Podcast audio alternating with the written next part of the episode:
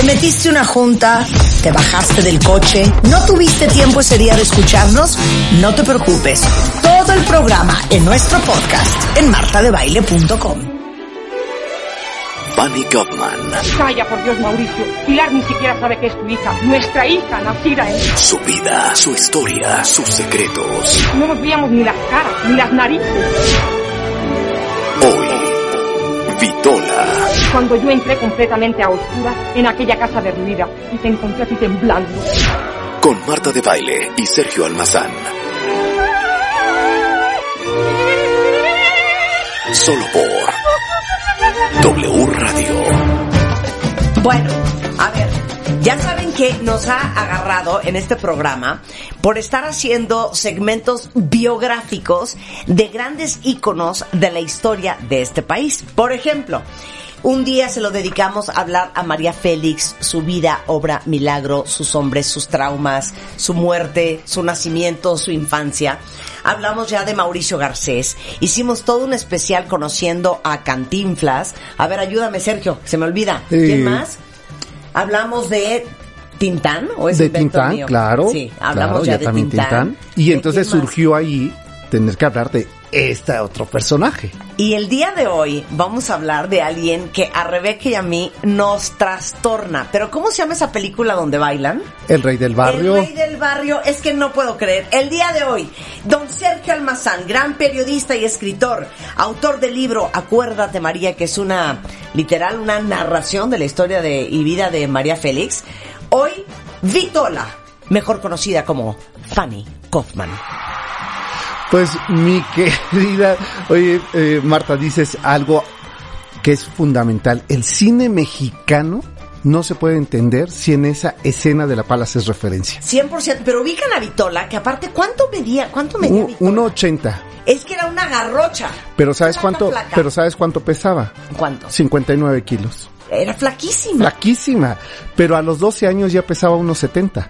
Digo, ya medía unos 70. Ya media, perdón, unos 70. Pero, a ver, es que hay que empezar así. Imagínate eh, las escenas de las películas mexicanas que pasan a la historia. Uno, te menciono. Ustedes los ricos, ¿Sí? donde Pepe el Toro tiene en los brazos a su hijo muerto, ¿no? Melodrama, Sí. absoluto, ¿no? O sea, te dan ganas de llorar, de arrancarte los ojos. Segunda, eh, la escena donde de un perro andaluz, close up, y él una navaja que está rasgando un ojo, que sale un ojo, ¿no? De Luis Buñuel, ¿no? Tercera escena, Cantinflas diciendo un discurso en la ONU en su película Su Excelencia, ¿no? Y la más importante, Tintán y Vitola bailando esa conga Ay, ya. de una super escena que estamos escuchando de fondo la música y no te dan ganas de hacer la escena, Bueno, es que es la mejor escena. la mejor, La mejor de las mejores. Es más, les voy a mandar esa escena ahorita por Twitter. claro. Porque está en YouTube. Para Oye, que vean la escena de la que estamos hablando. Marta, incluso- Estamos obsesionados con Vitola. incluso la secuencia completa. O sea, ella tocan el timbre, abre eh, la muchacha la puerta, le dice, es un maestro italiano, Claro, acuérdate. ya llegó su maestro. No, ya llegó su maestro. Que pase, que pase. Ella ya está emperifollada, como dirían las abuelas, ¿no? Sentada al piano, esperando a su maestro, que es un estilo de Robin Hood, porque en realidad está engañándola, ¿no? Ella es una millonaria que le dicen la nena, ¿no? Y que quiere ser cantante de ópera. Esto lo subrayo, un poquito más adelante hablamos de eso, ¿no? Está ella ya sentada al piano y le dice, maestro, vamos a cantar, ¿no? Y ella empieza a cantar y la verdad es que no lo hace muy mal, ¿eh? Porque ella fue cantante soprano. Claro. Es más, espérate, vamos a poner el audio. Escuchen esto, por favor.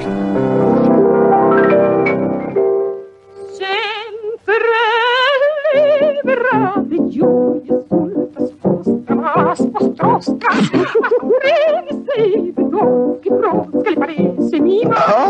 bien, bien, bien.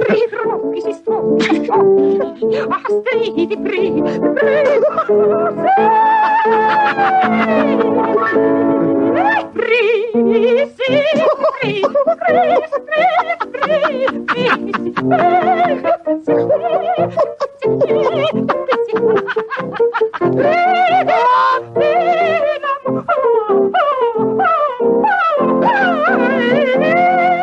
Es que amo hasta su voz. Sí, no, no, no, pues es que era cantante, ¿no? Y todo esto porque, como pueden escuchar, bueno, no sé si, si, si, si alcanza a entender, pero él le quiere robar las joyas. Claro, lo que, lo que está haciendo es tratando de seducirla, ¿no? Ahora sí que canto de sirenas, tú canta mientras, y le va quitando, primero le quita las pulseras porque le dice, no puedes tocar el piano así, después Sí. le quita el collar, e incluso recuerdas que saca un tolete con el que le quiere pegar en la cabeza para desmayarla y quitarle, pero ella, a ver, cuando se, se pone de pie, ¿no? De- y él está atrás, pues le saca 30 centímetros, o sea, no hay manera, ¿no? Porque aparte, eso es algo bien interesante. Si ustedes recuerdan todas las fotografías que pueden ver de la época de los 50, de los 40, el, el prototipo de la belleza en una mujer, una Marilyn Monroe, este, una, este, eh, Lena Horne, una Lana Turner, todas eran mujeres muy curveadas, ¿no? Claro, claro. Más hacia repochetillas, más, más Sí, sí, sí, más redondillas De lo claro. que soy. Hoy Vitola, el cuerpo de Vitola, No, bueno, es un estereotipo. Hoy vendría muy Hoy al vendría- caso el cuerpo caso. de Vitola. ¿Sabes qué? Un 80 y pesando 60 kilos. A ver, estás diciendo algo, me caes gorda por inteligente. A ver, ¿qué? Este, estás diciendo algo que es muy importante. Hoy Vitola no hablaríamos de ella. Claro. Sería una más de las mujeres del- de la pantalla. Claro. Porque Vitola, como diría Monsiváis, Vitola no tuvo bis cómico, todo en ella era cómico. ¿No? Es, sabes que Vitola inventa el género de comedia femenino en México, en el cine. Es decir, antes de Vitola, lo que teníamos en el cine era una melodramática Dolores del Río, Sí. ¿no?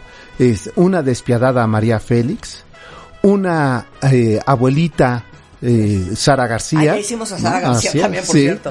¿no? Eh, teníamos una una Blanca Estela Pavón llorando en toda la escena por su Pepe Sí, el Toro, eran ¿no? divas, eran mujeres en eran toda la las mujeres, de la palabra, claro. sufriendo. Y entonces hay algo que esto para tus cuentavientas mujeres y hombres, hay que decirlo así, no se tomen en serio. Sí, claro. Y creo que para pasarla bien en la vida no hay que tomarse en serio. y eso lo razón, sabe hacer claro. Vitola. Vitola fue la primera. Es la primera. Que hizo comedia. Sabes que después de ella, entonces copian el esquema de mujeres que hagan reír en la pantalla, porque resulta ser todo un éxito, con la guayaba y la tostada. Mm. ¿No? O sea, eh, antes de ella, como que todas las mujeres nada más tenían que aparecer bonitas, llorando, eh, sufriendo o siendo eh, cabronas. Porque imaginemos que la contraparte de lo que está sucediendo en México, porque esto es, es la misma época.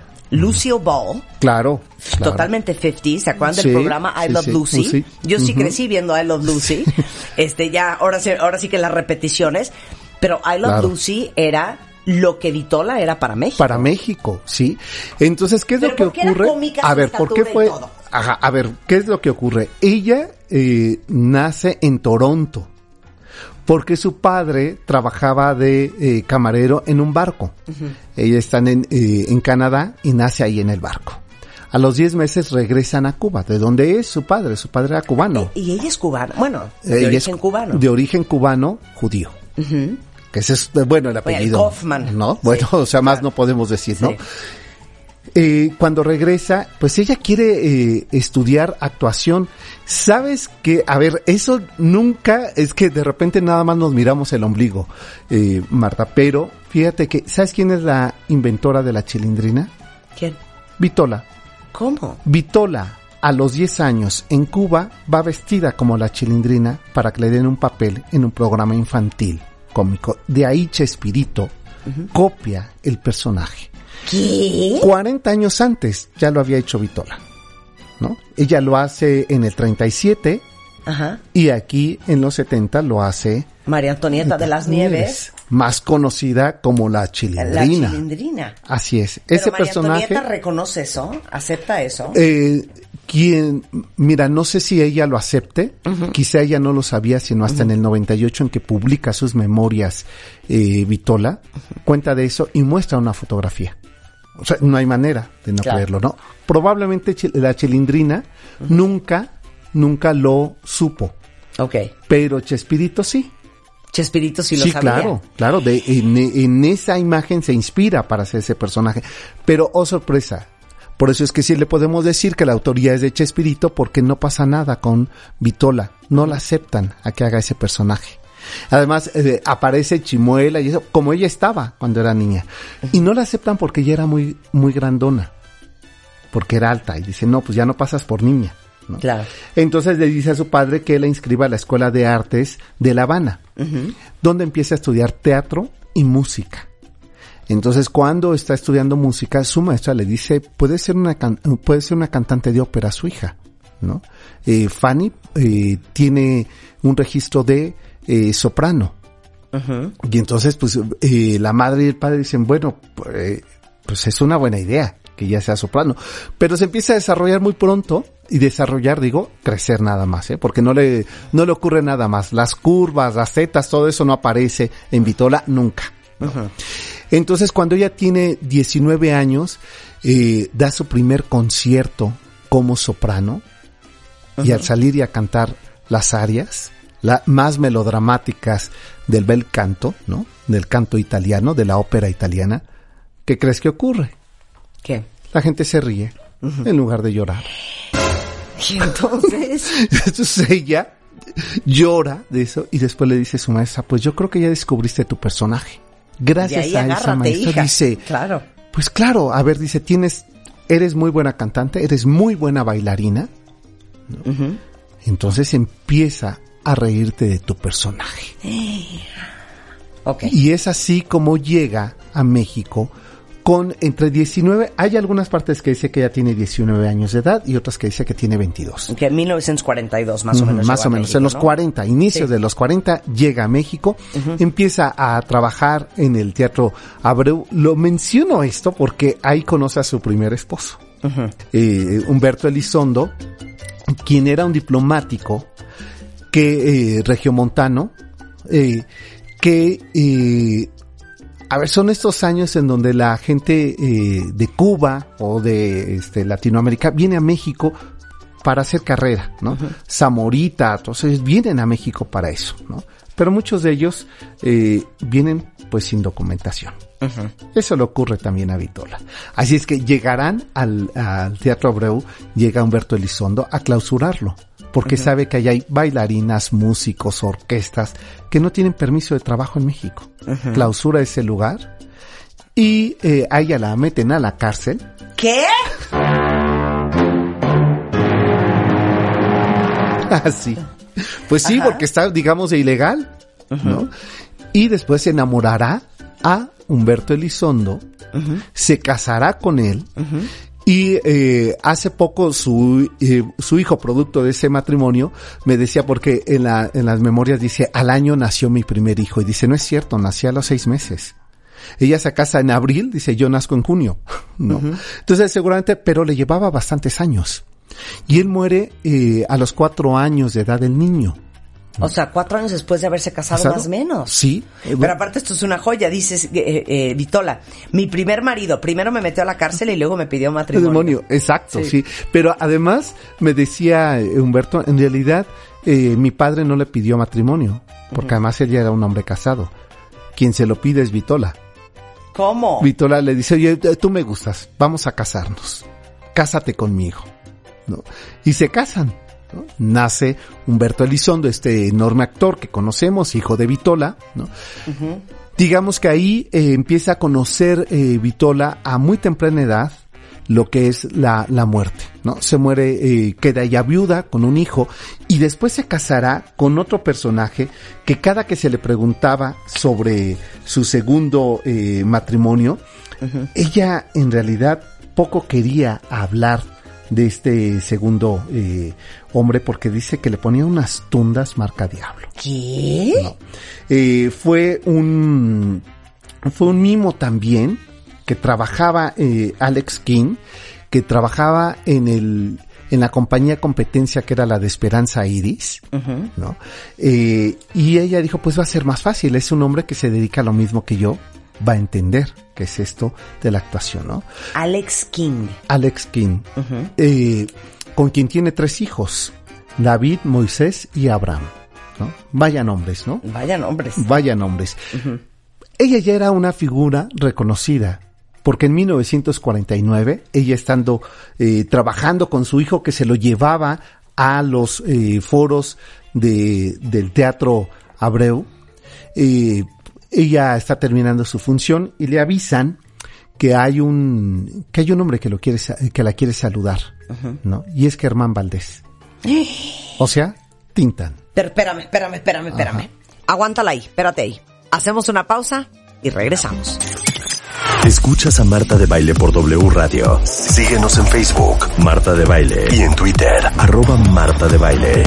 Estamos con Sergio Almazán, periodista, escritor, autor del libro Acuérdate María, y digamos que nuestro historiador de cabecera. Con él nos ha venido a contar la vida, obra y milagro de Mauricio Garcés, de Sara García, de Cantinflas, de María Félix, de Tintán. De Tintán. Hoy estamos hablando de Vitola, Así que era es. Fanny Kaufman.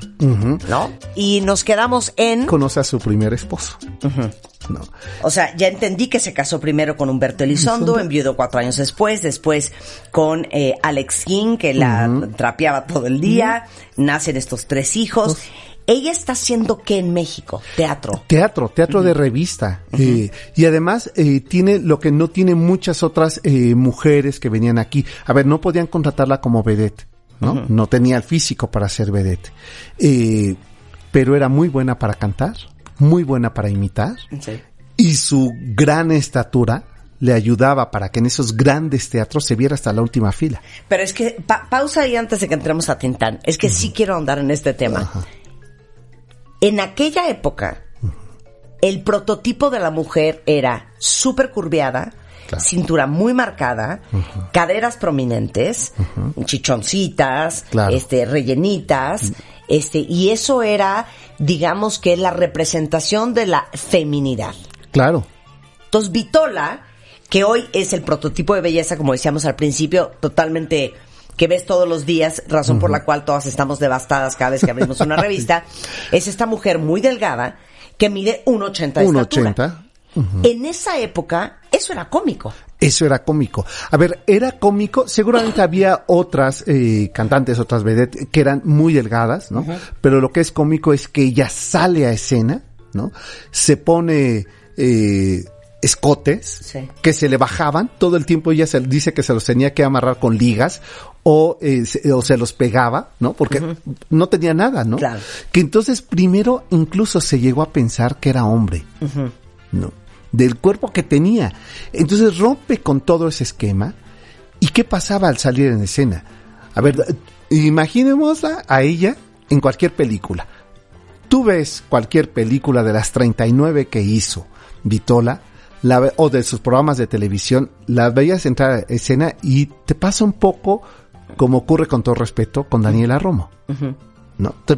Se empezaban a reír de Vitola porque no la veían sensual, no le podían gritar eh, frases eróticas, nada, ¿no? Se empezaban a reír y entonces ella que eh, la orquesta tocaba, ella cantaba maravillosamente bien, ¿no? Y luego hacía chistes o imitaba a estas vedettes.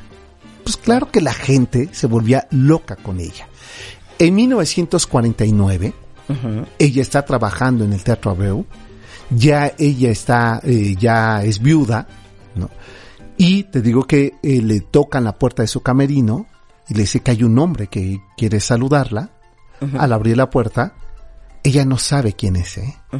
Y es Germán Valdés Tintán. Ok. Y le dice, mire, me, me ha gustado lo que usted eh, ha hecho. La quiero invitar para que usted trabaje conmigo en una película. ¿no? Ok. Y ella al principio como que no, no lo cree, ¿eh? Eh, dice sí, como no, ¿no? Y hace una primera película que no pasa mucho, que se llama La vida en broma.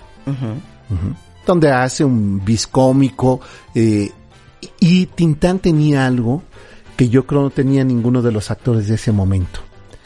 Eh, habitualmente cuando se hacen estos sketch de, de risa, siempre el personaje principal, en este caso Tintán, tendría que dar la pauta para el chiste. Y el otro remataba el chiste. ¿no? Tintán no hacía eso. Tintán decía, usted sueltes el chiste, yo lo remato, porque sabe qué van a decir. Qué bueno el que acompañaba a Tintán. ¿No? Mientras todos los demás vivían con un ego de no, yo debo ser el protagónico. cuando viene la película del Rey del Barrio, le dice, mire, el director está indicando, eh, Gilberto Martínez Solar dice que tenemos que tener una escena donde yo como que trato de pegarle, eh, y originalmente el guion decía que le tenía que romper un jarrón que tenía atrás, ¿no? Con lo que se desmayaba y, y Tintán le quitaba los collares. Dice, pero me tendría yo que subir a una silla en el momento en que tú te levantas. Entonces ella le dice, no, no, no, ¿por qué no mejor bailando me lo quitas? ¿No? Hacen una primera escena donde son una pareja y empiezan a bailar, pero pues la saca 25 centímetros, entonces no alcanzaba a quitarle el collar, ¿no? Por eso se les ocurre a los dos el que ella esté sentada y le empieza a quitar las pulseras y dice, bueno, tú te vas a ir bailando. Y ella dice, ¿y por qué? ¿Y yo qué voy a hacer aquí sentada como tonta? Mejor me paro a bailar. Ella sabía bailar. Y es quizá la escena más interesante, más irrisoria. O sea, no paras de reír de ver esa escena.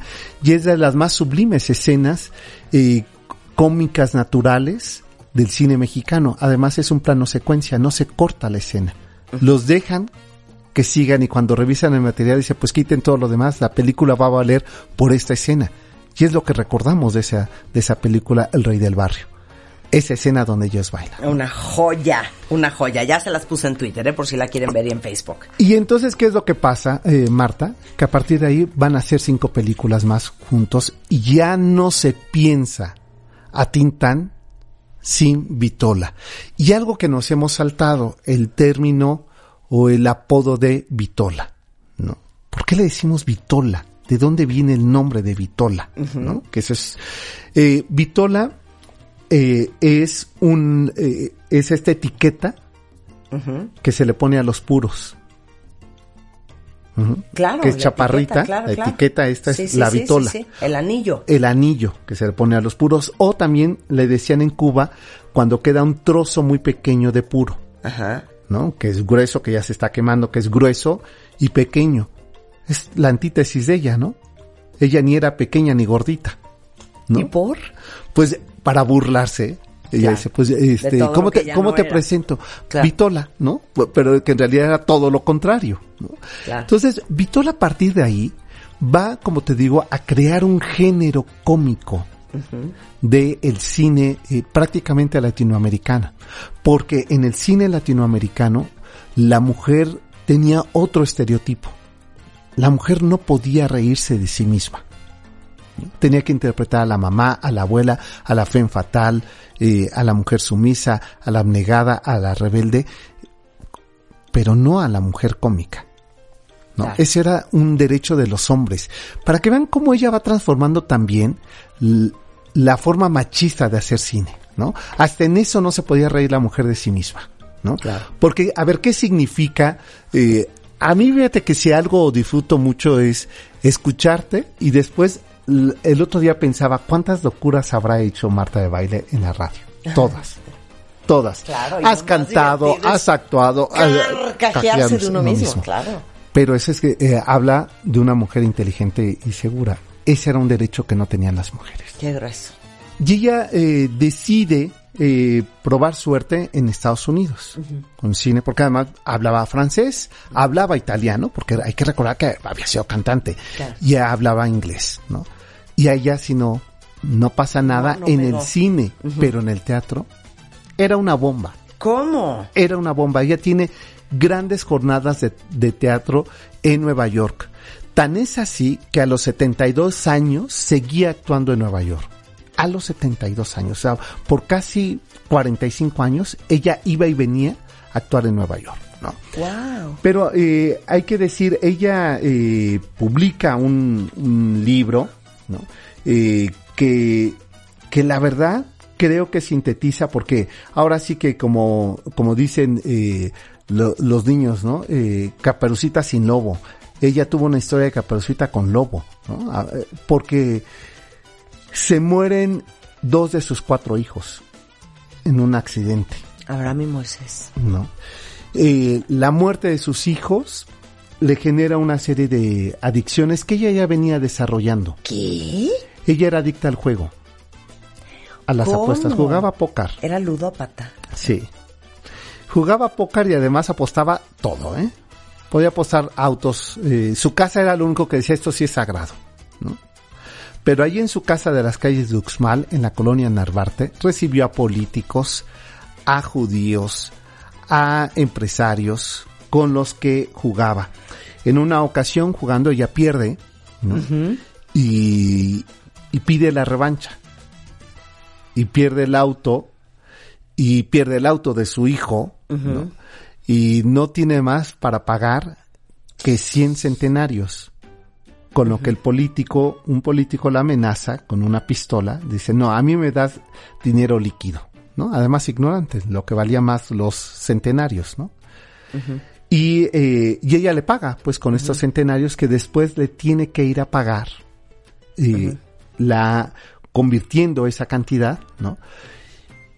Con, y lo hace con los programas de televisión. Los dos primeras series de televisión que ella hace, eh, eh, Sonrisas y es, eh, es una marca, pues, ¿no? No, dilo, dilo, dilo. Sonrisas Palmolive, No, es que me muero de risa. Porque aparte, TV musical Ozart. Ozart. Que era, o sea, que era sí, desodorante, ¿no? Ajá, y que eran champús. Revista musical Nescafé. Nescafé. o sea, no había anuncio, ¿verdad? Estrellas Palmolive. Exacto. Qué no había época, anuncio. ¿no? Qué época. Eso era sponsorship y no vamos a... Exacto, exacto. Y con esos dos años ella no cobra. Directo tiene que irse el dinero a este hombre. Pero además lo peor, no le regresa a los centenarios. O sea, paga doble. Entonces ella hacía este programa y se iba al fin de semana a Estados Unidos a hacer teatro. Teatro de revista, a hacer reír. Y llevaba a su hijo que era el maestro de ceremonias, a Humberto. Humberto Elizondo empezó así. eh, recorriendo no solamente toda la República con eh, Estrellas Palmolive. ¿Quiénes estaban en Estrellas Es Palmolive? que no puedo creer. Estrellas... Pa- Estaría chistoso Ahí hay, eh, ahí hay parte de los programas de Estrellas Palmolive eh, presenta a Vitola, su, su artista exclusiva. ¿no? Era la única, ¿no? Eh, pero además eh, invitaba a Lucha Villa que empezaba su carrera, ¿no? a Marco Antonio Muñiz, que eh, eh, a- bueno, en su momento ella eh, conoce a Jorge Negrete, a quien adjudicaron que era el hijo, que Humberto Elizondo era de Jorge Negrete, ¿no? Entonces, eh, ella incluso dice que no pudo ir al funeral por eso, porque eh, eh, la familia vivía muy celosa, ¿no? De que pensaban y que dice nunca pasó nada, ¿no? Jorge Negrete nunca se hubiera fijado en mí, ¿no? Entonces, eh, todo, eh, todo este grupo de artistas y de cantantes de la época pasaron por su programa. Que además ella cantaba con ellos. ¿no? Entonces cantaba, imagínate, con una Lucha Villa, con una Lola Beltrán, con un Marco Antonio Muñiz. ¿no? Y después ella empieza a abrir la puerta de los mexicanos en Estados Unidos. Ella con ese show que tenía de estrellas, lleva así a Marco Antonio Muñiz a Nueva York, a Lola Beltrán, ¿no? y se convierte ella, por decirlo así, en, eh, en la en el puente de acceso para estos cantantes. Y tiene una larga trayectoria. ¿Qué hay que decir de eh, Fanny Kuzman ya en el trabajo en México? Vendrían otra escuela de cómicos a los cuales ella fue prácticamente su maestra. El Loco Valdés, eh, Héctor Lechuga, todos estos personajes que después vimos, los polivoces, son porque ella genera como una escuela de actuación, lo que hoy sería eh, eh, estos eh, programas de improvisación, ¿no? Eh, eh, ella digamos que hace esta primera escuela. Y eh, pues muere este segundo esposo, ¿no? Eh, Alex King, quien le ponía unas tundas marca Diablo, y ella se queda con menos de 50 años, viuda con cuatro hijos, Bueno, dos muertos. eh, Bueno, y después, eh, eh, lo que pasa que eh, es hasta finales de los 70, o sea, eh, que mueren estos hijos en un accidente, y, y ahí sí empieza a venir el declive de ella. ¿no? Le viene mucho más fuerte la adicción del juego, ¿no? empieza ella a beber ¿no? y a fumar. Y su hijo, de hecho, tiene efisema pulmonar, eh, Humberto Elizondo, ¿no? Eh, un poco por inducción de, de su madre, ¿eh? este, se fumaba todos los días. Y dice Humberto que su madre llegaba a fumar hasta 50 cigarros al día. Dios en mi vida. Y, eh, y viene un momento, eh, Marta, que, que fíjate ahí la inteligencia de un, de una mujer que sabe quién es. A ver. No. Ella tiene 72 años, lleva 50 años yendo y viniendo a Nueva York con un espectáculo de este que estamos hablando. Ella ya ha subido de peso. Eh, si vemos eh, fotos y sé que tú estás ahora tuiteando estas imágenes ya de su vejez, ¿no? Ella ya tiene, no es que tenga sobrepeso, pero no es la figura que nosotros conocimos, Claro. ¿no? Ya es regordeta, ya está descuidada. Ya hay una razón muy importante. Eh, ella decide retirarse y decide retirarse de los escenarios porque estando en Nueva York, eh, ella tiene problemas para respirar, tiene ya problemas por e- este, a ver, no es que fuera gorda, ¿eh? pero siendo tan alta Sí. y ya con esa edad ya está encorvada, le cuesta trabajo caminar. Y en esa ocasión sale al escenario y se da cuenta que menos de la mitad de las butacas está ocupado. Y El que teatro vacío. el teatro vacío y que ella empieza con su eh, secuencia de chistes que no producen risa. Dios mío. No termina de dar la función, Santo. Se disculpa y sale del escenario. Y en ese momento ella decide que no volverá a pisar los escenarios. Y esto es 1900. Es 1992, 94 más o menos, porque vuelve a tener una aparición. Ella se retira, regresa a México y se retira. Y eh, quien le hace una invitación para que vuelva a aparecer en la televisión y no pasa absolutamente nada es Verónica Castro.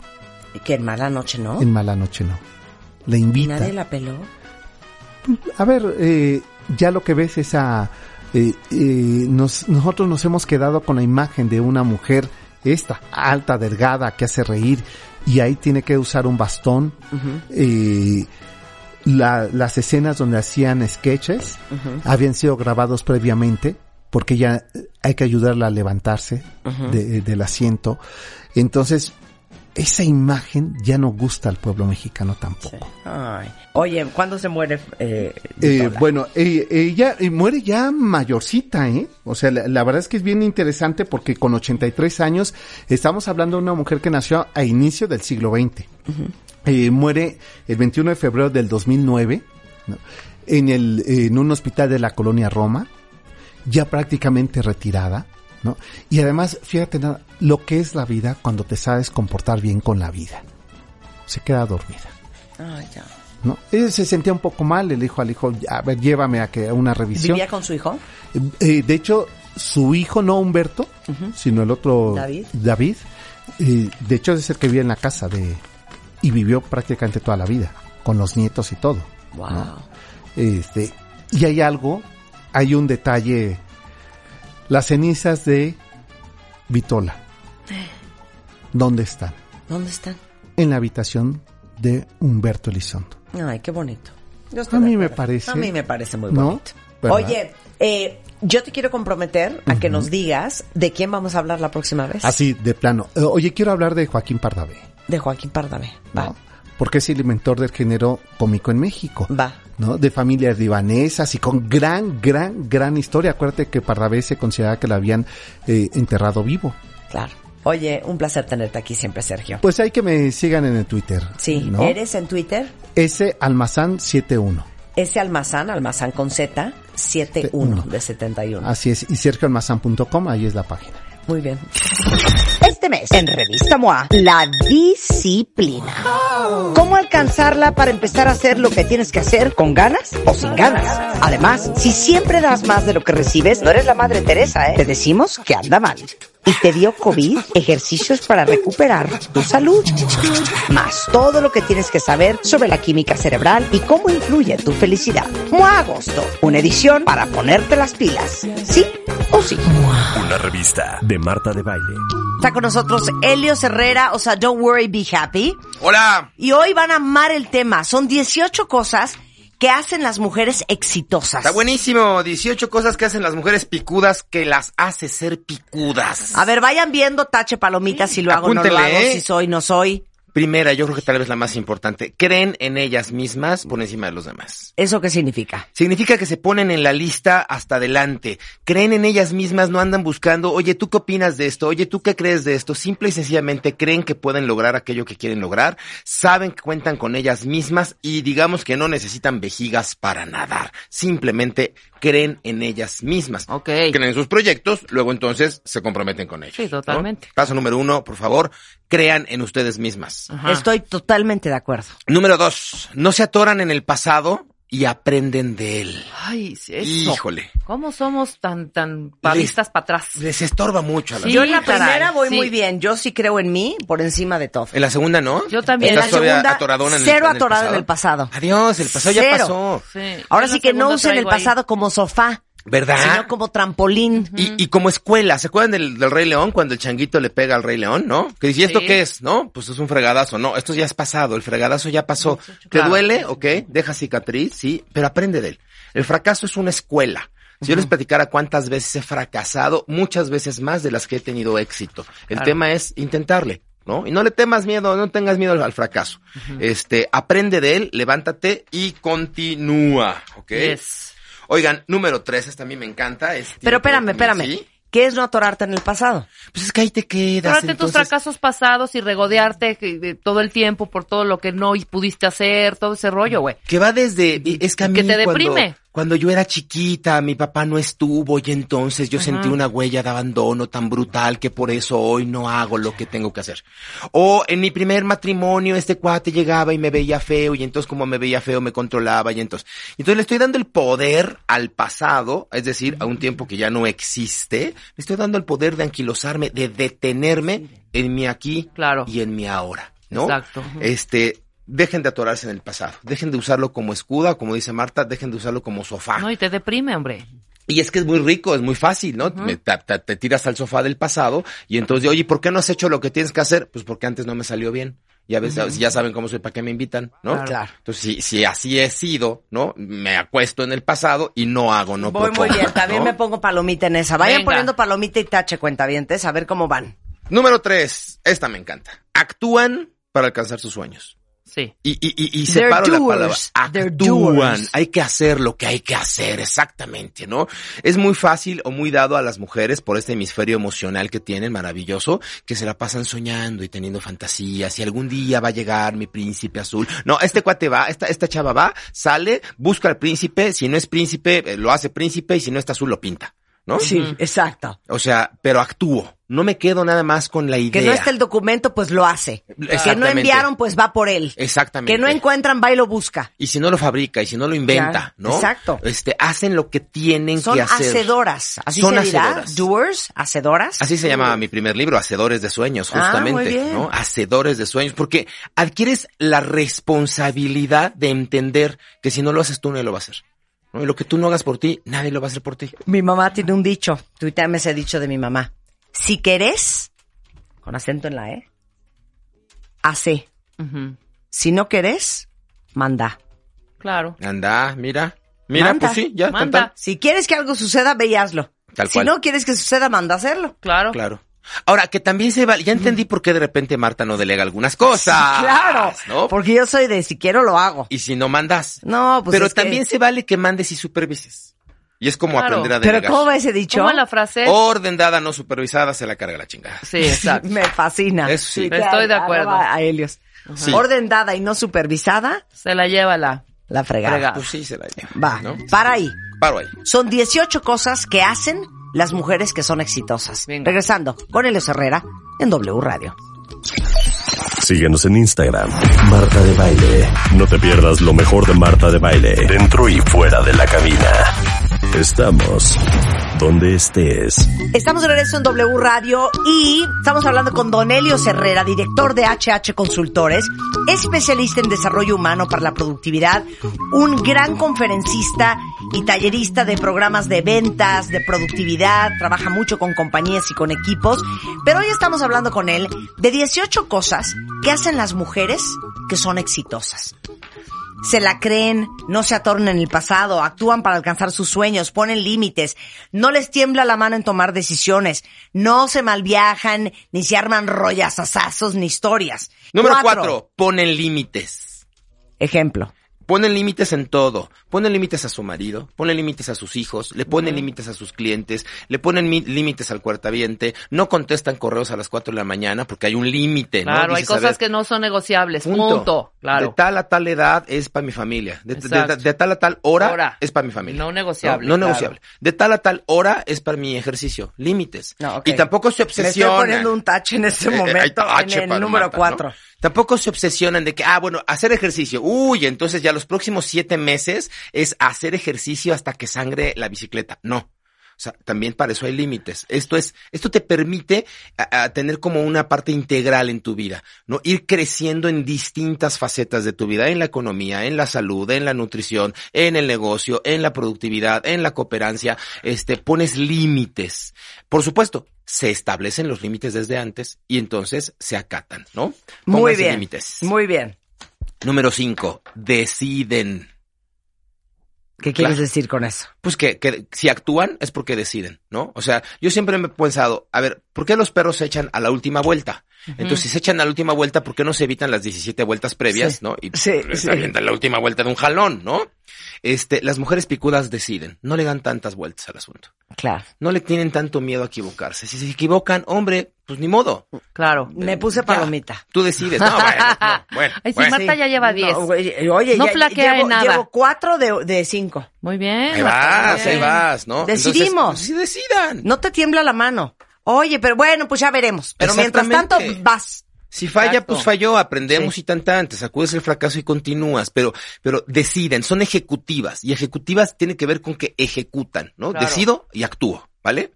Oigan, esta, a ver si no salgo aquí con zapatazos, pero bueno, este, es que las mujeres picudas, para ser picudas, no tejen historias, no se malviajan. Es que ya no me recibió porque entonces a mí se me hace que como la vez pasada llegué un poquito tarde, se me hace que ya me vio feo. Nada, y somos seguro- prácticas. No, no te tejas historias. O sea, hay que ser prácticos. Sí, hay que ser Claro, hay que práctico. ser Si tienes prácticos. dudas, pregunta, pero no te, no te malviajes. Es que mi marido no ha llegado, siempre llega a las ocho, son las ocho con cuatro. Seguramente en estos cuatro minutos ya me está haciendo infiel. Ay. No te malviajes. Pero dijiste algo aquí que es muy importante. Somos analíticas Sí, y realistas. sí. Por lo tanto, no te malviajas. A ver, analítica, analiza la situación, ¿no? O sea, el tlaconete lleva nada más ocho minutos de retraso, nada más ocho, ¿no? Ese, ese, ese se re- analiza la realidad, ¿no?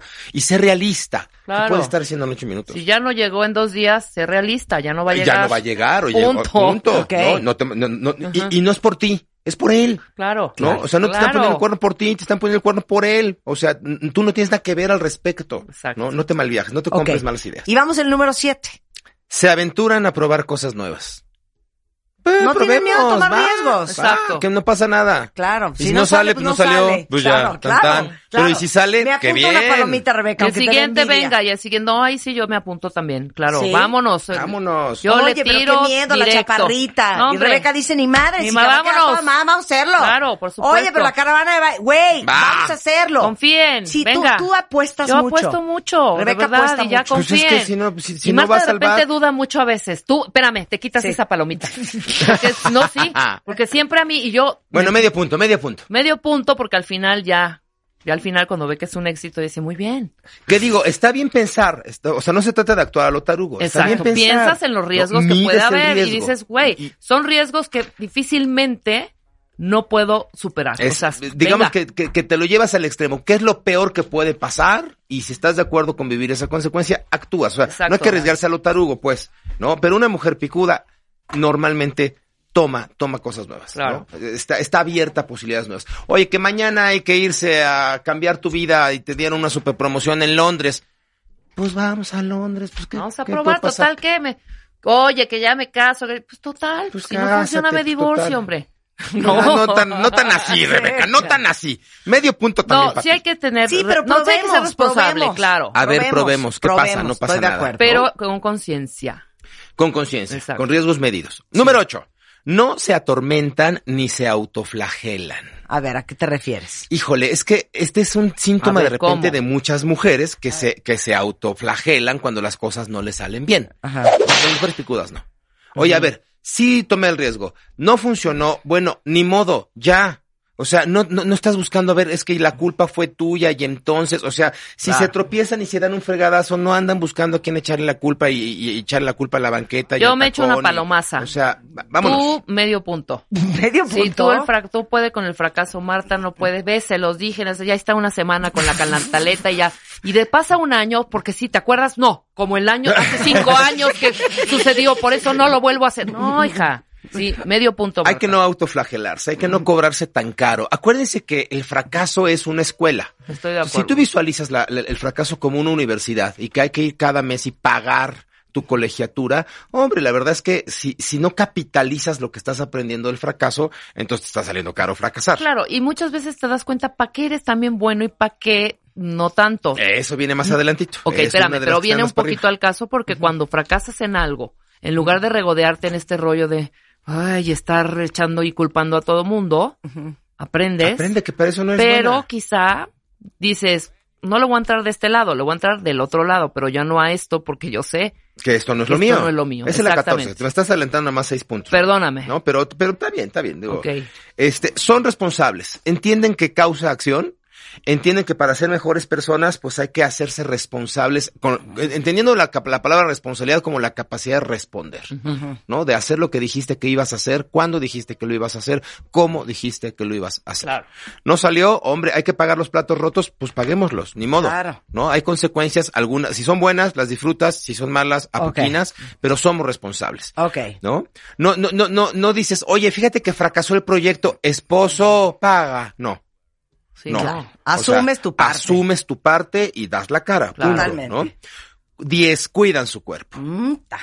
No Híjole. seas pesado, ¿eh? Sí. No seas pesado. No No seas- Es que no te metas en lo no que no es tuyo. estas payasadas. Oye, hombre. pero, pero si tú cuidas tu cuerpo, Pues hijo, quisiera cuidarlo más de lo que lo cuido. permanentemente Pero estás lo cuidando cuidas. tu, a ver, lo claro, cuidamos, aquí, lo mira, aquí hay, aquí hay, este, almendras, nueces de la India, vitaminas, Tres agua, litros de agua. o sea, claro, y además estás acongojada porque quisieras, quisieras más todavía. claro, claro. Estás cuidando tu cuerpo. ¿No? O sea, malo que estuvieras este con, con, con garnachas y con gorditas y No, con... Ah, ninguna bueno. manera. No hay Jamás. manera, No hay nunca. forma. Al menos no aquí encima de esta No, mesa, ¿no? nunca. ¿Y por qué cuidan su cuerpo? Porque por un lado es tu envase, pero por otro lado es tu herramienta de trabajo. es- es- Totalmente. Es, es, es tu tú. Claro. O sea, es, es, es, tu- es lo que tú eres. Sí, es tu máquina. Es tu máquina. Entonces imagínate tú que eres taxista y, y, y tu coche está desvielado. Pues no puedes ser taxista y tu coche estar desvielado. Tu herramienta de trabajo, tu, Claro. tu, tu máquina, tu herramienta, tienes que cuidar tu cuerpo, ¿no?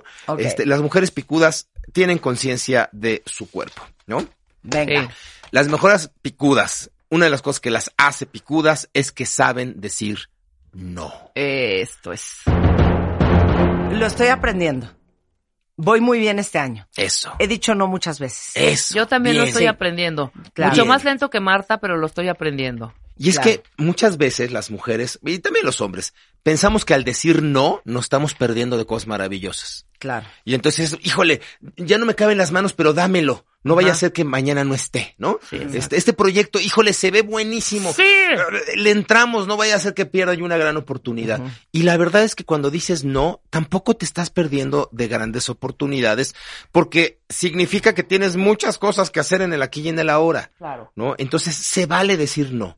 Se vale decir no. tu a vida un proyecto. diaria, olvida la parte profesional. Sí. En tu vida día, día, día con día. Se vale decirle no a un proyecto. Claro. Se vale decirle no a una pareja. Claro. Se vale decir no a no me muerdas ahí. Ahí no me gusta que me muerdas. Claro, Punto. claro. Se vale. ¿No? O a- a- a- vaya, se vale decir no siempre y cuando no estés contenta con lo que esté sucediendo Exacto. en tu vida. Se vale decirle no a tus hijos, ¿no? Se vale decirle no este, a, a- a oportunidades, se, se vale decir no, no pasa nada, ¿no? Y a cambio obtienes seguridad, paz, control de tu agenda, cuidas tu energía, no malgastas, así que no quemas la leña en infiernito. Claro. Muy ¿no? bien. Número Sí. 12. Este, número, número 12, dicen lo que piensan. Uy, Son Aquí me puedo asertivas. poner dos palomitas. Muy bien. Para contrarrestar, yo sí digo lo que pienso. Dicen lo que piensan con una postura asertiva. Y la asertividad existe entre la pasividad y la agresividad. O sea, no es lo mismo decir lo que piensas sin que nadie te haya pedido tu opinión. O sea, no es lo mismo estar sentado en un restaurante y viendo que en la mesa de junto Perenganita se ve este muy ridícula y ahí vas, te levantas y dices, hola, ¿qué tal? Soy Perengana, mucho gusto, oye, te ves fatal. No, bueno, pues ¿y eso qué tiene que ver? O sea, como para qué dices lo que piensas en ese momento, ¿no? O sea, eso, eso te, te haría rayar en la agresividad. Claro. La otra persona va a sentirse agredida, ¿no? No, decir lo que sientas desde la asertividad es cuidar, digamos que conectar la mente antes de la lengua. ¿no? Sí, pero, pero también no, no te, tienes una opinión, Sí. no te da miedo compartirla y lo más importante, no te da miedo comprometerla. Dices lo que piensas, pero aparte no te da pena, ni dices, ¿qué van a decir? Ni, ay, ¿cómo va a sonar? Nada, dices lo que piensas. Y es que- Punto, sin pena y sin miedo. se vale no estar de acuerdo en cosas. Claro. O sea, yo puedo no estar de acuerdo contigo en lo que acabas de decir y no por eso Claro. pierdo ni tu amistad, ni Claro. tu cariño, ni la... O sea, eso de, mira, Lo yo prefiero digas, no opinar. Mira, yo prefiero llevar la fiesta en paz. Ay, qué horror. Mira, yo prefiero no meterme en broncas. No, yo sí me meto en broncas. Es que si no te metes en broncas no aprendes cosas y no sales de las broncas y después, ves no sales podrido ahí fortalecido. con esa información que creerías y que era para ti necesario expresar y no, te Y la guardas y te la comes y adiós. y acumulas frustración, ¿no? Muy bien. Y te cuidas la boca pensando que le estás haciendo un bien a la situación y no. Si estás toda frustrada y toda acumulada, la verdad es que no, no, no funcionas, no, no, Muy no bien. aplicas, ¿no? Vamos al número 13 de 18 cosas que hacen las mujeres exitosas. Híjole, Y esta fregonas. hasta- y picudas, ¿no? Esta hasta romántica me parece, ¿no? Y, y- y bueno, un romanticismo muy masculino, por supuesto. Disfrutan su soledad. Ay, sí, a mí me encanta. Paloma yo. ¿Eso qué significa? S- significa que cuando estás contigo no estás sola. ¿Te gusta estar contigo? A mí sí, Sí. claro. Sí. Pero, pero, pero es que si no sabes estar contigo misma en soledad, tú y tú, ¿no? Pues cómo vas a compartirte con alguien más. O imagínate, ni tú solita te aguantas sola. Exacto. Entonces, ¿cómo pretendes que alguien más te aguante? Muy y, bien. Y tiene que ver con autoestima, por supuesto, tiene que ver con aceptación. Si tú te quieres, si tú te aceptas, si te caes bien, por supuesto que pues, te valoras cuando estás Yo contigo he misma. pasado momentos, y fíjate que pocos, ¿eh?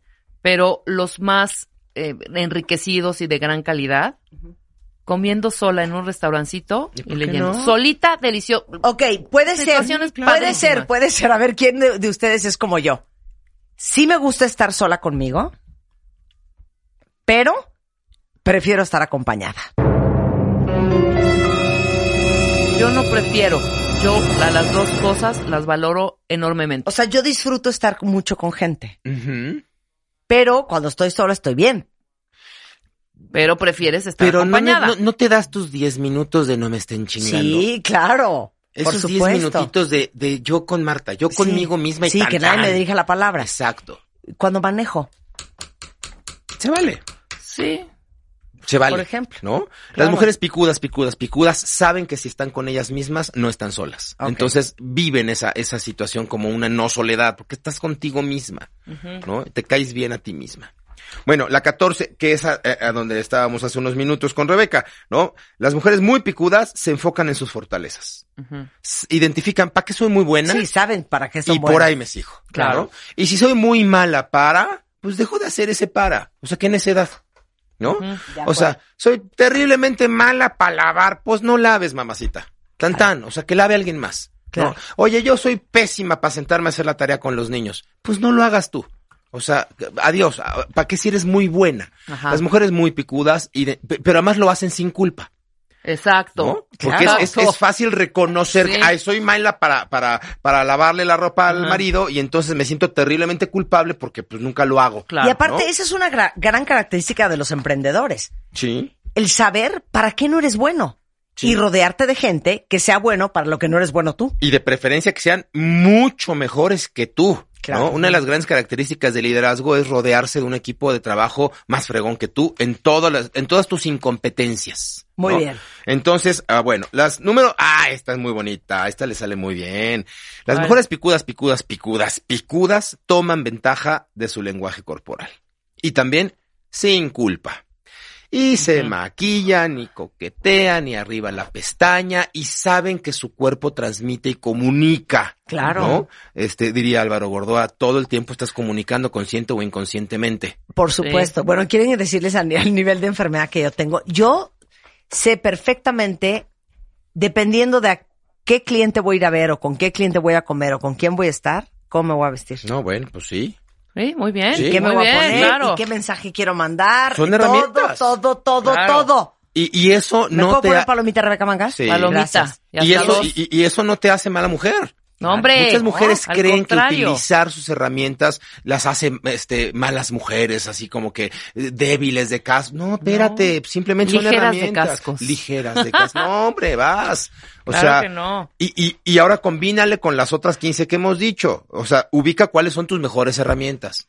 ¿no? Ubica cuál es el, el- el, el mejor maquillaje. Lo que acabas de decir. A tal cliente, a tal, a tal oportunidad, a tal negocio, me visto de determinada forma, actúo de determinada otra. ¿no? Claro. Es, es tener conciencia sobre ti. Número 16, apoyan a otros. Fíjate qué maravilla.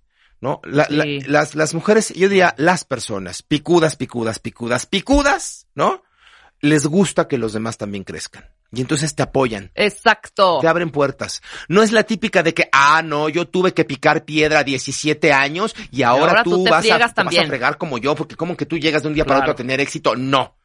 Sí, O sea, a mí me costó, desde, a mí me costó cinco años tener un estacionamiento. Ahora tú te Ahora tú te y friegas. te No, dejas no. tu coche en tres cuadras antes de llegar Y al es que son leyes de abundancia, ¿sabes? Qué horror. Con conciencia o sin conciencia, pero las personas picudas, picudas, picudas saben que generar abundancia es, es, un círculo Y entonces, si hay gente a, a tu alrededor fregona, pues lo que más va, lo que va a pasar es que te vas a, ro- a rodear de abundancia. ¿no? Claro. Entonces, si está en ti, abres puertas, ayudas, te interesas, te involucras, das un consejo, contestas el correo. Este, si todos a tu alrededor están más contentos y están creciendo, hombre, por sinergia, tú creces y estás contento o Claro. contenta, ¿no? La 17 y la 18. La 17 tiene una actitud positiva y, y saben que su mente, saben que su mente es como una maquinita perfecta, ¿no? Es como, como, como cuando grabas música. Este, seguramente tú te acordarás, Rebeca, de aquellas viejas grabaciones que se hacían con el acetato y se escuchaba el crish crash, crish crash, crish claro. crash, ¿no? Y tú lo grababas en tape. Bueno, pues si quieres después amplificarlo, pues nomás vas a amplificar el crish crash, crish crash, crish crash. O sea, si ya está grabado así, este, eso es lo que va a haber. ¿A qué voy? Lo que tú grabas en tu mente es lo que se va a reproducir. Si tú grabas basura en tu mente, vas a abrir la boca y vas a decir tarugadas. De Si tú grabas basura en tu mente y en tu cerebro, vas a traer basura a tu vida. Entonces, la actitud es, hombre, controlar lo que lees, controlar eh, eh, lo que le metes a tu cerebro, estudiar, este, vaya, dame el 1% de tu día, es decir, dame 14.4 minutos para nutrir tu mente, ¿no? Leyendo, informándote, escuchando música, vaya, ten conciencia de que lo que le das a tu mente es lo que tu mente va a fabricar. Y la 18, la última, se rodean de gente que les aporta. Un aplauso. Un aplauso para esto. Muy bien. Muy bien. Mucho aplauso. Las mujeres picudas, picudas, picudas cuidan tanto su esencia, su energía, su mente, que descalifican, no hacen un espacio en su vida para aquellas personas que te roban el alma. ¿No? O sea, se rodean de gente que te aporta. Y si no te va a aportar, si es el departamento de quejas, si se la pasa quejándose todo el tiempo, simple y sencillamente no abres la puerta a estar con ese tipo de personas. ¿No? Es, es tu, tu esencia, tu éter, tu alma es tal vez lo más, lo que más hay que cuidar. No lo malgastes compartiéndote con gente que no te aporta. ¿No? Que te succiona el entusiasmo. Es que hay gente así, hay gente que llegas y bueno, desde que respiras ya, o sea, ya, o sea, dices, por favor que se vaya, ya me cansé nada más de verlo, ¿no? Este, la gente picuda, picuda, picuda, las mujeres picudas, picudas, picudas, entienden que hay que juntarse. Diría Cantinflas, dime con quién andas y te diré de cuáles fumas. Muy bien, toda esta lista de 18 cosas que hacen las mujeres exitosas están arriba en martadebaile.com si las quieren leer y compartir con las mujeres exitosas y no tan exitosas de su vida. Helios, un placer. Síganos en Twitter, síganos en redes. La gente que me está escuchando en este momento, si ya me sigue, saluden. Y si no sigan, pues síganme para que nos podamos encontrar. Muchas, muchas, muchas gracias. Helios-Herrera en Twitter, hhconsultores.com. En todas las redes estamos como Helios Herrera, efectivamente. Búsquenos. Muchas gracias. Gracias, Helios. Hacemos una pausa, cuentavientes, no se vayan, ya volvemos en W Radio. las heridas de la infancia, los problemas con tu jefe, tu suegra del infierno. Para eso y todos tus agobios, tenemos la solución. No te pierdas el podcast. Escúchalo en martadebaile.com. Estamos de regreso en W Radio y, bueno, ahí les va. Les pregunté en Twitter y en Facebook, ¿quién de ustedes padece de calambres infernales? Y entonces, ahí te va Mercedes Acosta, lo que contestan los cuentavientes. Dice aquí, yo en el pie y me quiero morir. A mí me pasa a veces cooperando y qué oso y qué quién no? incomodidad. ¿No? Este, tengo 35 y no sé qué es eso. Muy bien, sublim, sublim. Tere dice, yo a veces cuando ando con zapatos totalmente de piso o planos, me da también un calambre. Aparte son calambres y entumecimientos, ¿eh? Elizabeth dice, a mí se me acalambre el estómago. ¿Cómo? Ah, no, bueno, ese es otro tema. ¿Qué es eso, Elizabeth? Eh, ¿Quién más? Eh, eh, alguien más dice, yo imagínate cooperando y de repente un calambre de los mil demonios en la espalda. Adiós inspiración. Gema dice, después de una caída se me entumieron los tres deditos del pie izquierdo. Eso fue el viernes. Y ahora no despiertan. No. Bueno, Claro. vamos a hablar sobre los calambres, por qué hay gente a, lo- a la que les da mucho, qué son y qué es el entumecimiento. Y está Mercedes de Acosta, este, que es quiropráctica y que desde hace tres semanas debuta como la presidenta de la Federación Mexicana de Quiropráctica Deportiva. ¡Felicidades! Gracias. Felicidades por Pura nombramiento. Mercedes. Muchas gracias. Muy bien. A ver, calambre y entumecimiento. Arráncate, hija. Ok, bueno, lo primero que quiero tomar es cómo funcionan los músculos, cómo funciona el cuerpo. Un resumen breve. El cerebro le transmite a la médula, la médula le transmite a los nervios, los nervios transmiten a músculos, ¿ok? Aparte de piel y varias cosas. Cuando hablamos de calambre no es lo mismo que entumecimiento. Cuando hablamos de calambre vamos a hablar de la función muscular y cuando hablamos de entumecimiento de la sensación. Voy a empezar por los calambres, ¿ok? Cuando hablamos de un calambre, estamos hablando de una contra- una contracción del músculo repetida que no relaja y por esto puede haber varias razones. Pero primero creo que es importante explicar qué quiere decir cuando un músculo se, se contrae y cuando un músculo, un músculo se relaja. Quiero que hagamos un experimento para que Va. entiendan muy sencillo. Va. Si ustedes abren los brazos como si fueran a dar un abrazo, eso es que el músculo está relajado. Abran ¿ok? los brazos. De hecho, las manos se unen de un hueso a otro hueso. ¿ok? O sea, las manos solamente se pueden agarrar de los huesos. Si nosotros juntamos las manos como si fuéramos a aplaudir, es que el músculo se contrae. ¿ok? O sea, cierran Ajá. y eso es que un músculo se contrae. Las vuelven a abrir, se relaja. Si se fijan, de las manos están pegadas los huesos. Entonces, depende el hueso que mueva, es el movimiento que voy a tener gracias al movimiento del músculo. Ajá. ¿Quedó claro? Sí. O sea, una parte, por, por ejemplo, una parte del pie con una parte de la rodilla, cierro las manos y entonces estoy jalando la pierna para doblarla, las abro, la estoy estirando. ¿Sí? Más o menos. Ya. Ok. Perfecto. Para que un músculo funcione, necesita. Hay muchas cosas, pero voy a hacer un resumen. Necesita dos cosas importantes. Uno es la transmisión correcta del nervio que le tiene que dar información, que esa parte se llama miotomo. Y la otra es que tenga la nutrición suficiente para químicamente poder hacer el intercambio y relajar y contraer, relajar y contraer. Ujú. Hay algo, por ejemplo, que se llama la, bomba sodio-potasio. Es algo un poco más complejo de lo que voy a explicar, pero se los voy a simplificar. Ok. Cada vez que yo diga sodio, ustedes van a cerrar las manos, van a aplaudir. Cada vez que yo diga potasio, las van a abrir, se va a relajar. Ok. ¿Ok? eh, hagamos el Entonces ejercicio. les voy diciendo. A ver.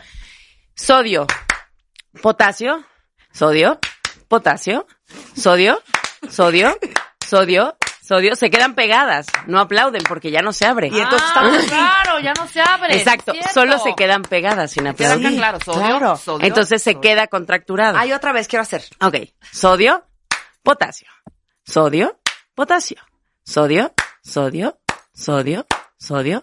Nada más que sin aplauso, Sin Marta, sin te quedas pegada. Ya Ah, no está abres. pegado, claro. Exacto, ya no hay movimiento, nada más que se queda una contractura. Entre más dure, más dolor. Entonces, ¿qué explique aquí? ¿Para qué te dicen, oye, cómo está el nivel de potasio? Y ya comiste jitomate y plátano. échate un plátano, cosas. claro. ¿Para qué es? Porque el cuerpo necesita sodio para contraer cada músculo, potasio para relajarlo. Y en el caso del corazón, calcio, ¿ok? Pero solo en el corazón. Entonces, cuando hablamos de que está faltando algún químico, estamos hablando o de falta de generalmente potasio o de falta de sodio. Perfecto. Esa es una parte química. La otra parte que estamos hablando de la parte neurológica o la parte del sistema nervioso es cuando el cerebro le transmite mal o a la médula o del nervio hacia el músculo, que es donde entramos los quiroprácticos. Cuando hay una, una vértebra que está fuera del lugar, está pellizcando el, el nervio, la información le llega mal al músculo y en lugar de decirle contráete, relájate, contrae, relaja, empieza a escuchar como si estuviera interferido y entonces no da la transmisión correcta y entonces se queda trabado en una zona. Ok. ¿Ok? Esto también puede tener que ver con un movimiento repetido, o sea, que ustedes no le den relajación al músculo y se fatiga, que ese es uno de los grandes temas, por ejemplo, en los pies, Marta. Cuando tú haces esa tensión, todos han sentido cuando ponen tenso el pie y como que se va a calambrar y lo relajan. Sí, sí, sí, Bueno, están haciendo un, un, un calambre provocado, digamos, por tensión, o sea, están llevando el músculo al extremo. Entonces, esos, mus- esos calambres no entran dentro de esta área, porque esos son como un poquito adrede. Los que entran son cuando te despierta un calambre en la pantorrilla, o cuando estás de la nada haciendo algo, o sea, agarrando, no sé, poniéndote las medias y empieza un Sí, calambre. pero para los que dicen que les dan calambres cuando están cooperando, es como que estás en cierta postura. Seguramente tienen contraído algún músculo y lo mantienen. Ajá. O sea, no es en el movimiento, Ajá. es en el estar en cierta Con la. Claro. Exacto. Es el estar en una posición con este por un tiempo, digamos, ¿no? Entonces, generalmente el músculo ahí como que le cuesta relajar porque lo mantuviste demasiado. Es como un poquito lo Pero del por pie. ejemplo, a mí el peor dolor, deja tú el de los deditos y el de ay, ay, ay, que yo hago así y ya se me quita. o en- el peor que me ha dado de calambres, cuando estás súper relajado, Sí. me estiro así de ah, Sí. estiro la pantorrilla y ahí me agarra una cosa. Claro. Pero dolor queda espa- pegado. sí, así de ah, ah, pero de, de horrible. Y eso no hay manera de quitarlo y me pongo agua caliente me pongo bote. ¿Qué onda? Ahí hay que revisar exactamente qué está pasando.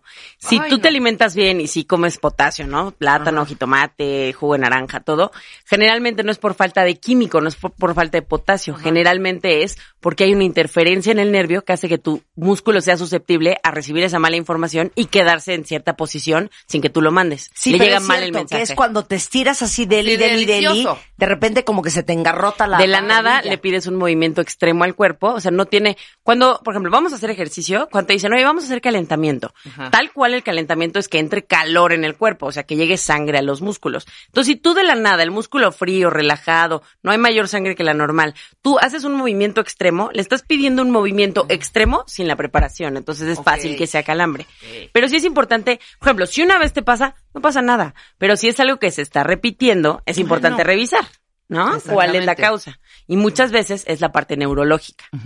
¿ok? Porque la, la alimentación, bueno, revise cada uno su alimentación, pero si están bien alimentados, generalmente es una parte neurológica que no tiene que ser grave, pero es un aviso. Sí, claro, por supuesto. Hay un dato muy importante, por ejemplo, cada nervio transmite sensación, función, eh, función y movimiento.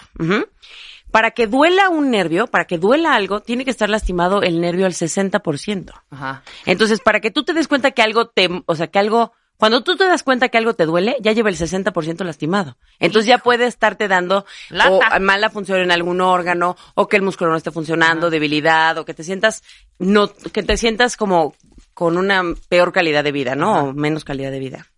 Sí, ¿Ok? claro, claro. Entonces, eso es importante revisar de dónde viene.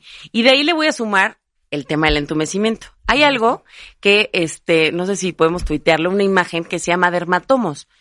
Esa imagen nos explica por colores, hazte cuenta que secciona el cuerpo y te va a decir qué parte del sistema nervioso tiene que ver con que tú sientas qué parte del cuerpo. No sé si alguna vez les ha tocado ir con algún doctor o que alguien les diga, no, me duele la mano y se me duerme, pero ya me dijeron que es el cuello. O sea, ¿dónde está esa Sí, relación? claro. En ese esquema quiero que lo vean. O sea, el color verde nos está hablando de todo lo que tiene que ver con las cervicales, que es el cuello, y nos da sensación a toda la cabeza, a todo el cuello, a los hombros, a los brazos, a las manos y a la parte y a una parte del antebrazo. La espalda alta es la parte azul, es la espalda alta, tórax, abdomen y la parte que nos faltaba el antebrazo. La espalda baja, que es la morada, va toda la espalda baja, toda la parte de enfrente de las piernas, incluyendo cadera, muslo, rodillas, espinillas, pies, plantas de los pies y dedos.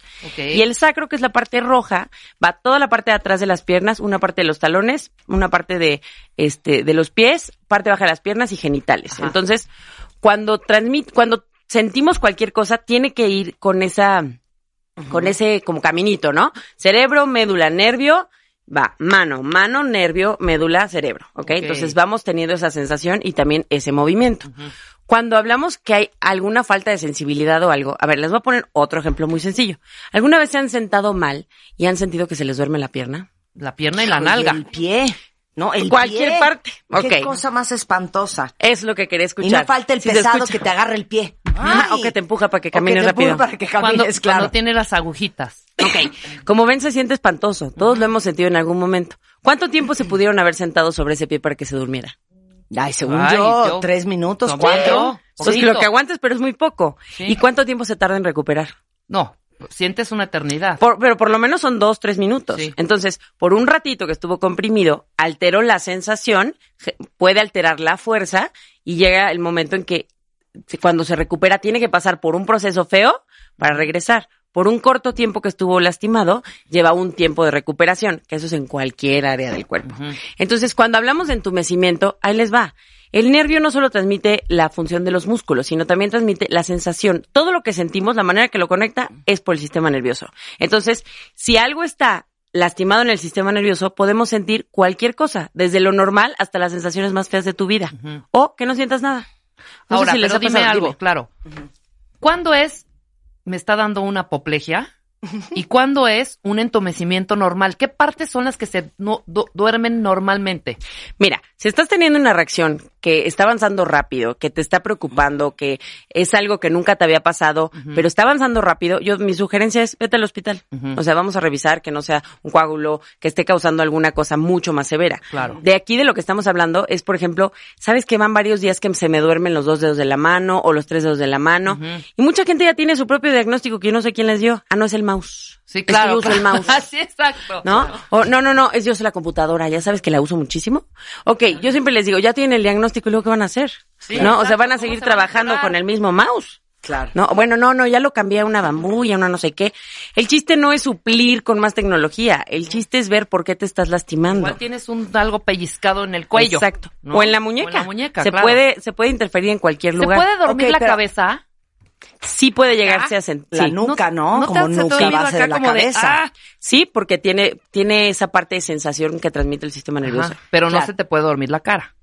A eso voy. Mira, sí se duerme la cara porque Hija, tiene los ¿cómo? nervios. Los nervios faciales, sí, tienen que ver, o sea, con toda la sensación. El día que me pase me voy al neurólogo. Mira, cuando pasa solamente de un lado y estás viendo como que tu cara está cambiando en gestos y todo, generalmente es una parálisis facial. Ok. Muchas parálisis faciales tienen que ver con que un nervio se comprimió y entonces transmite mal y paraliza una parte de tu cara. Ahí hay que revisar el caso, si es de quiropráctico, si es de neurólogo o de qué área estamos hablando. ¿no? Claro. Pero aquí este cuenta estamos hablando de, eh, como te digo, se me duerme. Muchísima gente con tacones se les duele, se les duermen los deditos de los dedos. ¿Nunca Sí, les ha pasado? A mí sí.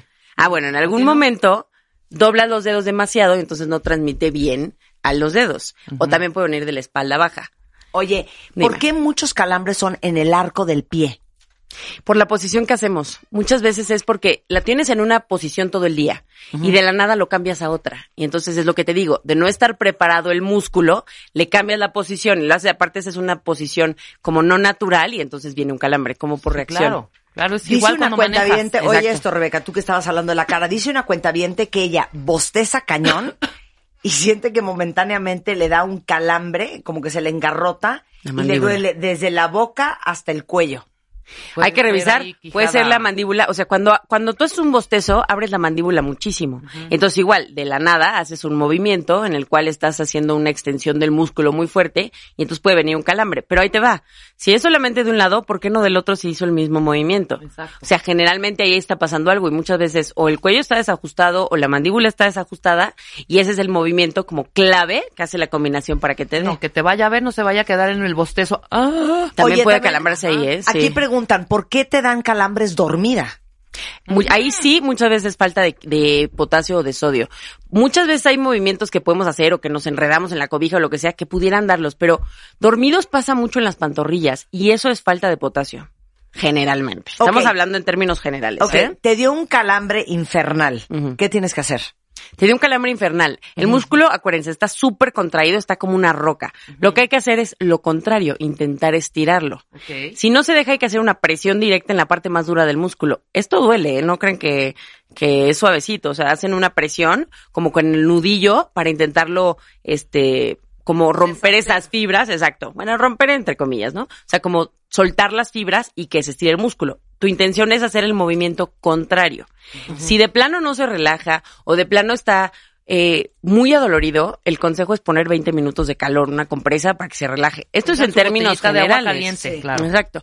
Pero lo correcto es si te dio una vez, probablemente es la posición o intenta ver lo que comes. Pero si se repite, hay que revisar qué está pasando. Claro. Claro, oye, dice aquí una cuenta que una vez por estar con las piernas cruzadas muy apretadas, mucho tiempo, se le entumecieron los labios de la vagina. Ah, eso sí pasa. Sí. A ver, ¿recuerdan las partes que le dije? Claro, es la parte del sacro. La cosa. Exacto, la parte del sacro, que es justo el hueso, es triangular, pero es justo el hueso que está entre las pompas y va hacia el coxis hasta el recto. Ese hueso transmite los nervios que le dan sensación a toda la parte genital. Entonces, si tú te sientas, o sea, demasiado tiempo o sobre una superficie dura o esa zona está alterada, te da una sensación alterada hacia, hacia los genitales. Sí. Pero se Mira quita rápido, más. te paras y ya. Ahora, ¿cómo puedes saber si tienes falta de potasio y cuánto potasio tienes que tomar al día? Mira, hay que revisarlo con estudios. Esa parte yo se lo dejo mucho a los nutriólogos o a algún o al médico de cabecera. ¿Por qué? Porque depende de la persona. No es que tengas que consumir potasio en especial. Es que normalmente eh, cuando tú comes estás consumiendo sodio, potasio y un chorro de cosas. Entonces, normalmente lo debes de estar consumiendo. No es que tengas que consumir. Así como, digo, no tienes que consumir nada porque tu cuerpo realmente debiera tener todo. Puedes darle suplementos para complementar ciertas cosas, pero el potasio no, es importante que no lo tomen sin que se los manden, porque exceso de potasio genera problemas cardíacos. O sea, tampoco crean que, ah, como tengo calambre me tomo potasio porque escuché. No. El potasio no se toma más que, este, por prescripción médica. ¿Por qué dan calambres cuando hace mucho frío? Es lo mismo, el músculo no tiene la suficiente sangre, haces un movimiento y entonces genera como una reacción de defensa y hace lo contrario. Ahí Ok. viene el jalón. Eh, calambres durante el embarazo. Mira, en el embarazo pasan muchos cambios. Hay muchas sustancias distintas, hormonas distintas, y aparte hay una hormona en especial que se llama relaxina, que hace que las articulaciones sean más laxas y entonces tus músculos a veces no están tan listos. Yo ahí les diría, consúltenlo con el ginecólogo. Si ven que está repetido o que se les está durmiendo una zona en especial, es cuando hay que revisar el quiropráctico. Pero por calambres en el embarazo, yo lo revisaría con el ginecólogo o con el nutriólogo. Ok. Muy bien. Eh, ¿Algo más para, para, para los que padecen de calambres infernales? ¿Cuándo ya te tienes que empezar a preocupar? Que a lo mejor ya es un tema, ¿no? Del sistema nervioso, de yo qué sé. Mira, cuando pasa una vez, o sea, es la primera vez que me pasa, no me importa. Cuando ya se repitió, o sea, cuando en un año ha pasado más de dos, bueno, no, yo le diría así ya, preocuparse real, cuando en un mes está pasando más de una vez. Es cuando ya no es normal, o sea, sí checa qué te está pasando, porque antes no te daba así. O también es importante eso, cuando antes no pasaba y ahora me está pasando. Bueno, tu cuerpo te está avisando que algo está pasando. De ahí muchas veces pasa que me dicen, oye, es que, pues no, apenas me empezó a doler, nunca me había dolido la espalda, ¿no? Entonces empiezas a investigar y dices, oye, nunca te había dolido la espalda, pero llevas con los deditos del pie dormidos tres años, ¿no? O con falta de sensibilidad, o hay gente que me dice, oye, pues yo tengo impotencia. ¿Cuál es la relación? Si el nervio no transmite, el, cuerpo no funciona. ¿Qué pasó? Acuérdense, con Christopher Reeve, cuando se cae del caballo y parte la médula. Ningún- ninguna parte de su cuerpo funcionaba. ¿Por qué? Porque desconectó el sistema central. Puedes ir, yo lo explico de esta manera, desconecta la fuente de poder, ¿no? Puedes ir con lamparitas de alumbrar, que es lo que tenía, muchísimos aparatos que ventilaban y hacían que su cuerpo pues como que funcionara de alguna forma. Pero no puedes acabar, o sea, no puedes alumbrar siempre con lámparas. El cuerpo necesita la fuente de poder. Entonces, se nos olvida que para que estemos unidos, el sistema nervioso es lo más importante y lo sabe hacer tu cuerpo. Entonces, si algo está funcionando mal, es importantísimo revisar el origen. Como estas cosas no duelen y no incapacitan, generalmente no las pelas, pero son las cosas como el antecedente a que te dé una crisis o el antecedente a que tengas una degeneración importante. O Oigan, yo estoy traumada cuentavientes con todos los que dicen que bostezan y se les duerme la lengua, la boca, la mandíbula. ¿Qué es eso? La lengua. Es un movimiento No, importante el bostezo eso. porque abres mucho la mandíbula. Yo les diría, véanse en el espejo, abran la boca y vean qué tan derecho es su, su mordida. Exacto. Generalmente, o sea, tienen alguna desviación. No tienen que tenerlo todos, pero eso te está diciendo que hay alguna de, la, de los cóndilos que son las articulaciones de la mandíbula o que puede estar articulando mal o que los músculos están distintos o por lo menos que traes un desbalance y puede venir de cualquier parte este, Igual del y cuello. ni es ni ¿no? un calambre y sí es que ya se me zafó la quijada. No, También. pero no, pero sabes que ya olvídate de que te dé ay, bueno, un calambre ya no pasa nada. O sea, puede ser que te falte potasio, pero puede ser que tengas un hay un cable pegado. También, Pues claro. luego se irritado, te exacto, complique exacto. con otra cosa. Exacto. Y entonces vienen problemas más grandes. Entonces es como un primer aviso a que algo está pasando. Claro. A ver, la gente que se le hormiguean mucho las manos. Es lo mismo. En algún punto puede ser en el cuello, en el hombro, en el codo, en la muñeca, que te está dando un hormigueo en las manos. Por ejemplo, el famoso túnel del carpo, ¿no? Que después si quieren hablamos de eso. En la muñeca, hazte cuenta que hay como una especie de rompecabezas chiquito, justamente donde tú apoyas la palma de la mano, ¿no? El, como el talón de la mano.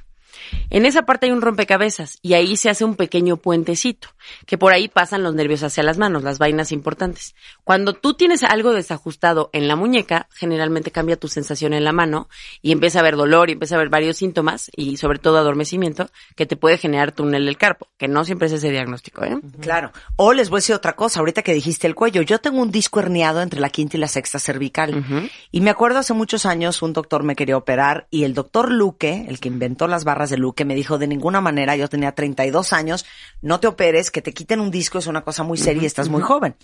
Me dijo, lo que vas a tener que hacer es cuidarte porque cuando yo, por ejemplo, me estreso o cuando echo la cabeza para atrás mucho tiempo, se me duerme el, el lado izquierdo del, del brazo. A ver, dime algo, Marta. ¿No te pasa cuando estás mucho en el celular? Sí, totalmente. Estás haciendo una posición cuello, claro. incorrecta, estás haciendo Claro. la, la cabeza hacia abajo, estás flexionando el cuello, limitas el espacio por donde sale el nervio, o sea, lo presionas de manera local y entonces transmite mal. Claro. Y entonces viene esa parte que les digo, es como si te sentaras mal, nada más que en el cuello. Claro. Se duerme. Claro. Entonces, ahí hay que solucionar. ¿Sabes qué, Claro. Marta? No agache la cabeza. Sí, no agache la cabeza.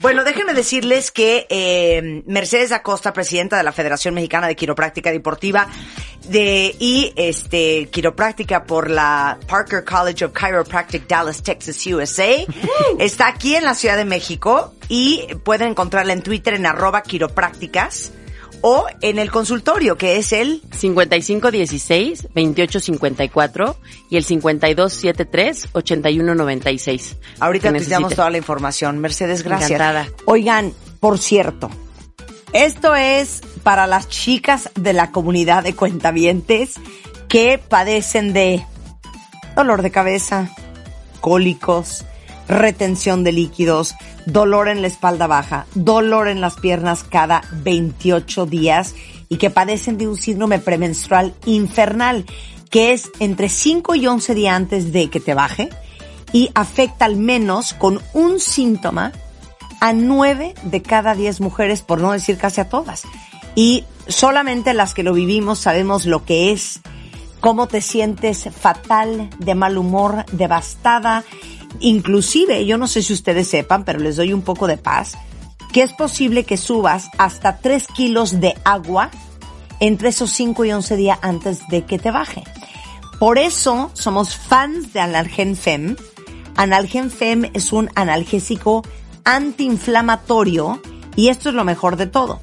Tiene una acción diurética súper suave justamente para la retención de líquidos. Pero aparte, esta triple acción alivia la inflamación, el dolor y también la retención de líquidos. Entonces pueden encontrarlo en cualquier farmacia, cadena, autoservicio, para antes, durante y después de esos 28 días. Se llama Analgen Fem, que alivia el síndrome premenstrual. Y ya saben que yo soy promotora, fan número uno de la vitamina D. Y les quiero decir que si ustedes ya recibieron una o dos dosis de la vacuna contra COVID, no sientan que pueden tirar el cubrebocas y regresar a la vida como la conocíamos antes de la pandemia. Ninguna es 100% efectiva, eso ya lo sabemos. Una de cada 20 personas todavía puede contagiarse después de la vacuna. Y obviamente la vacuna es básica para que si les da no sea una enfermedad grave y también para detener el avance de la pandemia a nivel mundial. Pero también eso no significa que no hay que mantenerse alerta y seguir fortaleciendo el sistema inmune con la famosísima vitamina D. Y yo ya les he hablado de que es una maravilla para A, fortalecer el sistema inmune, reduce la inflamación, regula el calcio y el fósforo en el organismo, que es básico para la salud de los huesos, mejora los músculos. Y esas son solamente algunas de las cosas que hace por nosotros. Eh, te ayuda con el pelo, con la piel. Y como este año y medio han estado mucho tiempo eh, muchos de ustedes, muchos de nosotros guardados. La recomendación del Centers for Disease Control de los Estados Unidos es tomar 4.000 unidades internacionales de vitamina D todos los días y todos los años, por lo menos durante otoño e invierno. Y acuérdense que personas que tienen otras enfermedades, eh, que corren un alto riesgo de enfermarse eh, y de complicarse si se contagian de COVID. Eh, los cubrebocas son importantísimos, pero también cuidarse el sistema inmune. Entonces, tomen todos los días su tabletita de vitamina D de 4.000 unidades internacionales de dosis diaria para mantener niveles óptimos de vitamina D y el nombre es Histofil. Acuérdense, Histofil, vitamina D, 4.000 unidades, lo encuentran en cualquier parte. Te metiste una junta, te bajaste del coche, no tuviste tiempo ese día de escucharnos, no te preocupes. Todo el programa en nuestro podcast en martadebaile.com. Tuve un sueño ayer horrendo, ¿Qué fue? justamente del tema que vamos a hablar hoy. Es que ayer estaba yo lidiando con una muy querida persona en mi vida que se acaba de enterar que su marido le estaba haciendo infiel. Entonces me la pasé gran parte de la noche en terapia. Ajá. Este, y yo creo que por eso soñé eso. Entonces soñé un sueño bizarrísimo ¿Pero qué tipo? de que mi esposo era Juan, pero era la cara de mi cuñado en el sueño, Ok. pero era mi esposo. Ajá. Y entonces yo le decía, ya no sé qué, y él, ¿qué? Otro. Y yo, ay, ya, ¿de qué? Y yo, y yo lo sentía lejos. Y entonces de repente en el sueño me caía el 20 de, este Pues güey anda con otra. Ah, ok. Entonces me volteo y le digo, ¿traes a alguien? Y se me queda viendo con cara de, sí. Y entonces yo empezaba a decir en el sueño, no, no, no, no, no, no, no, no, esto sí no puedo, esto sí no puedo, no puedo, no puedo, no quiero, no quiero. Y en eso me despertó Juan de, ¿Qué mi te amor, estás teniendo una pesadilla. Y le dije, estúpido, un cachetadón. Pero en fuiste con otra. pero fue en el sueño, ¿no? O sea, en la vida real, ya despertando. No, me despertó porque estaba yo. Estaba, no, no, no, Estaba no, yo, no, no, quiero, no, quiero, ya no puedo, no, quiero. me despertó. Sin saber ni qué hizo. Y me dice, mi amor, estás soñando. Y lo volteé a ver y le digo, estúpido, estúpido. Y te contestó. Pues y en el baño en la mañana le pegué también. y no le pedí que me pidiera perdón por mi sueño porque, nada más porque Dios es Eres muy buena. Mira no. Pero de eso estamos hablando hoy. Eso, mero. ¿Alguien de ustedes siente que su pareja se está alejando o que su pareja ya está lejos? O ya ni la ven de tan lejos que va. ¿Ya hasta se les perdió? O cuando, porque el alma lo siente, ¿no? Ajá. El alma siente cuando el alma de la otra persona ya no está ahí. Sí. Y, y, lo tengo que decir de esta manera. Parece ser que son- es más sensible la parte femenina a, esta, a este alejamiento, eh, porque son más receptivas en general a los cambios, ligeros cambios sutiles de, de, de- de la relación. No que eh, la parte masculina no lo note, pero quizá lo notamos más tarde, ¿no? Entonces, y, y, seguramente eh, mi querido Edo Calixto nos dirá por qué es un poquito más veloz el cerebro de la mujer, quizá tenga este, esta posibilidad de detectarlo antes. Ahora, una pareja que se aleja es una pareja que no te quiere. Mira, eh, no es imposible que eso sea verdad, no es imposible, pero no suele ser la razón más común, especialmente si el alejamiento es relativo o es intermitente. Recordemos que las relaciones no siempre se acaban por falta de amor, que a veces queriendo mucho, nosotros nos alejamos de una relación en la cual no nos sentimos a gusto, en la cual no le entendemos cómo funciona, o es una relación muy estresante para nosotros. El amor sigue, pero el tipo de relación que estamos teniendo hace que nos alejemos. Entonces, no siempre es por falta de amor.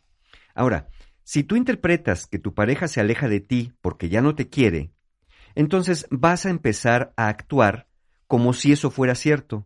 Entonces, te vas a alejar en actitud defensiva. Vas a reclamar el supuesto desamor. Y posiblemente vas a estar persiguiendo y buscando cercanía para sentir que tu pareja reafirme ese amor.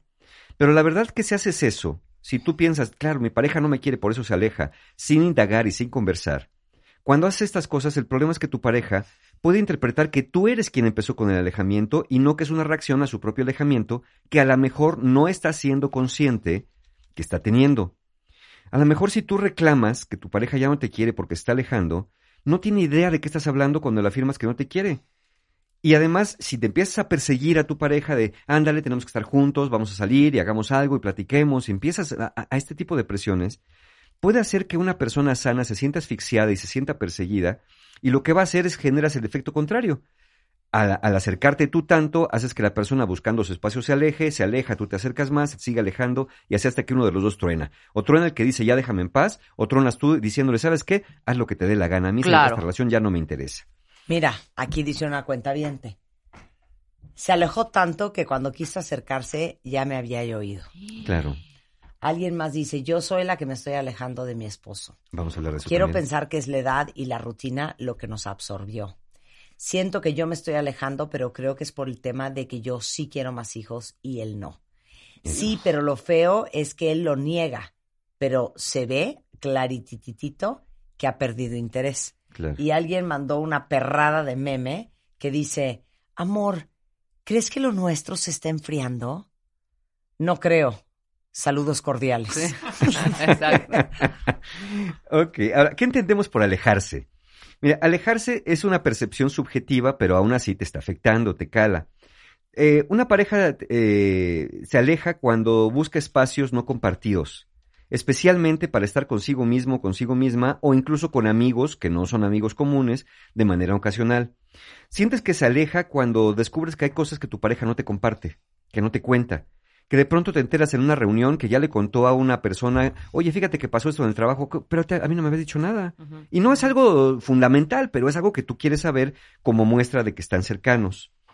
Eh, eh, te- sientes que se aleja tu pareja cuando sus conversaciones se reducen en cantidad o en calidad con relación a cómo venían siendo. Y sientes que tu pareja se aleja cuando las demostraciones de afecto a través de contacto físico, palabras de afecto, detalles románticos, son cada vez más escasas, porque empiezas a percibir que tu pareja ya no te dedica tanta atención a pesar de estar juntos. Y aquí no estamos hablando de un alejamiento físico, que uno se fue a, a vivir a Monterrey y yo me quedé en la Ciudad de México, no. Es un alejamiento que aún viviendo en la misma casa, aún yendo a comer a un restaurante juntos, aún compartiendo una salida al cine, a cenar, a bailar, a tomar una copa, hay una ausencia. Y esa ausencia duele más que la ausencia física porque sabes que hay presencia corporal, pero hay una ausencia emocional. Ese es el, ale- el alejamiento que más duele. ¿Por qué puede ser que una pareja se aleje? Porque si tú le preguntas a tu pareja, te dice, tú le dices, ya no me quieres, te dice, sí te quiero, no, no me quieres, porque si me quisieras estaríamos más cercanos, si me quisieras hablaríamos, me acariciarías, me tocarías, hablaríamos, platicaríamos, en fin. Y la pareja te sigue insistiendo que sí te quiere.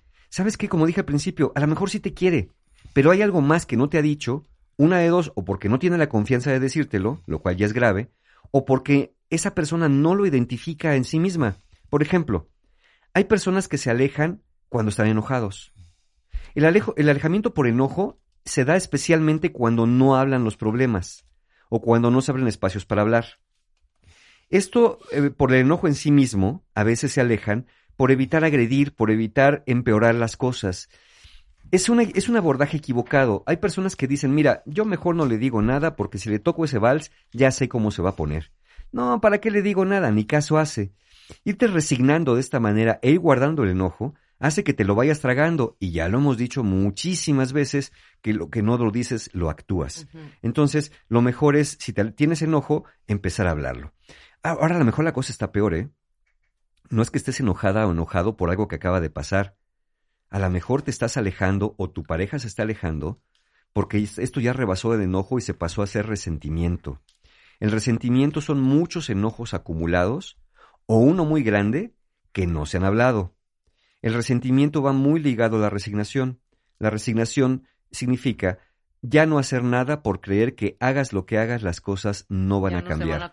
Y hay parejas que se alejan en esta tristeza, esta tristeza enojada de decir, no, sabes que ya no, ya no, que haga lo que le dé la gana, yo ya acabé de estar aquí, ya nomás estoy, póngale la etiqueta que quieran, por los niños, por la casa, por la costumbre, por el hábito, pero empiezas ya como literalmente a dejar caer el alma al piso porque sientes que ya nada, nada la puede volver a revivir. Hay personas que se alejan, además de- de- por el desamor, como dijimos, porque están buscando una necesidad de privacidad o individualidad. Y ojo, no confundamos individualidad con individualismo. La individualidad es el desarrollo de la persona y su realización. El individualismo es el egoísmo que hace que te vayas porque quieres cosas nomás para ti. Pero hay personas que están buscando un espacio, sobre todo en estas relaciones demasiado amueganadas, que al principio pueden ser muy padres, ¿no? De me quieres, sí te quiero, ¿cuánto me quieres? Mucho, ¿hasta dónde? ¿Hasta la luna? Tan poquito, yo te quiero más, de vuelta cien veces. Bebamos del mismo popote, comamos del mismo plato, tengamos una sola cuchara, con dos que se quieran bien, con uno que coma basta. Pero después de un rato, una persona sana, pues sí quiere su espacio. Ya no quiere estar todo el tiempo eh, allí a, amueganadillo. Entonces, una persona se puede inquietar cuando ve que su pareja hace eso y empieza a presionar, a presionar, a presionar. Ahora, sí hay que aclarar el círculo virtuoso. Porque muchos cuentavientes aquí están diciendo, claro, yo empecé a verlo alejarse o la empecé a verla, empecé a verla alejarse. Alejarse, sí. Y entonces yo empecé con dramas, con rollos, como, como sanguijuela, buscando a la persona todo el día, hablándole por teléfono, como súper ansioso. Y siento que más lo empujé a que se Claro. alejara. Claro, sí. Entonces se vuelve un círculo vicioso. Un círculo perverso. Sí. Que al final diremos cómo romper un poquito ese círculo. Mira, también hay personas que se alejan por reactancia. Recordemos que la reactancia es una reacción opuesta a lo que se quiere generar por sentir que se está perdiendo la libertad. Entonces, en esta parte del círculo perverso, cuando tú le dices a una pareja, oye, ven, siéntate, tenemos que hablar o platiquemos, el otro no quiere, porque siente que tú lo estás obligando a hacerlo y siente que pierde la libertad de decidir.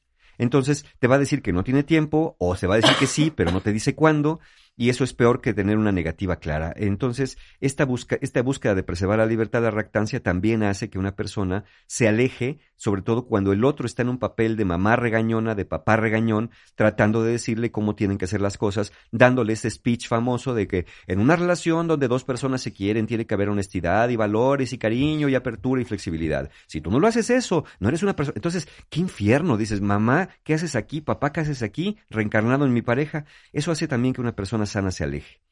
O a lo mejor, o a lo mejor se está alejando tu pareja porque está pasando por una cosa muy normal que casi no hablamos de ella porque no la conocemos, que se llaman los ciclos de intimidad. Tráscatelas.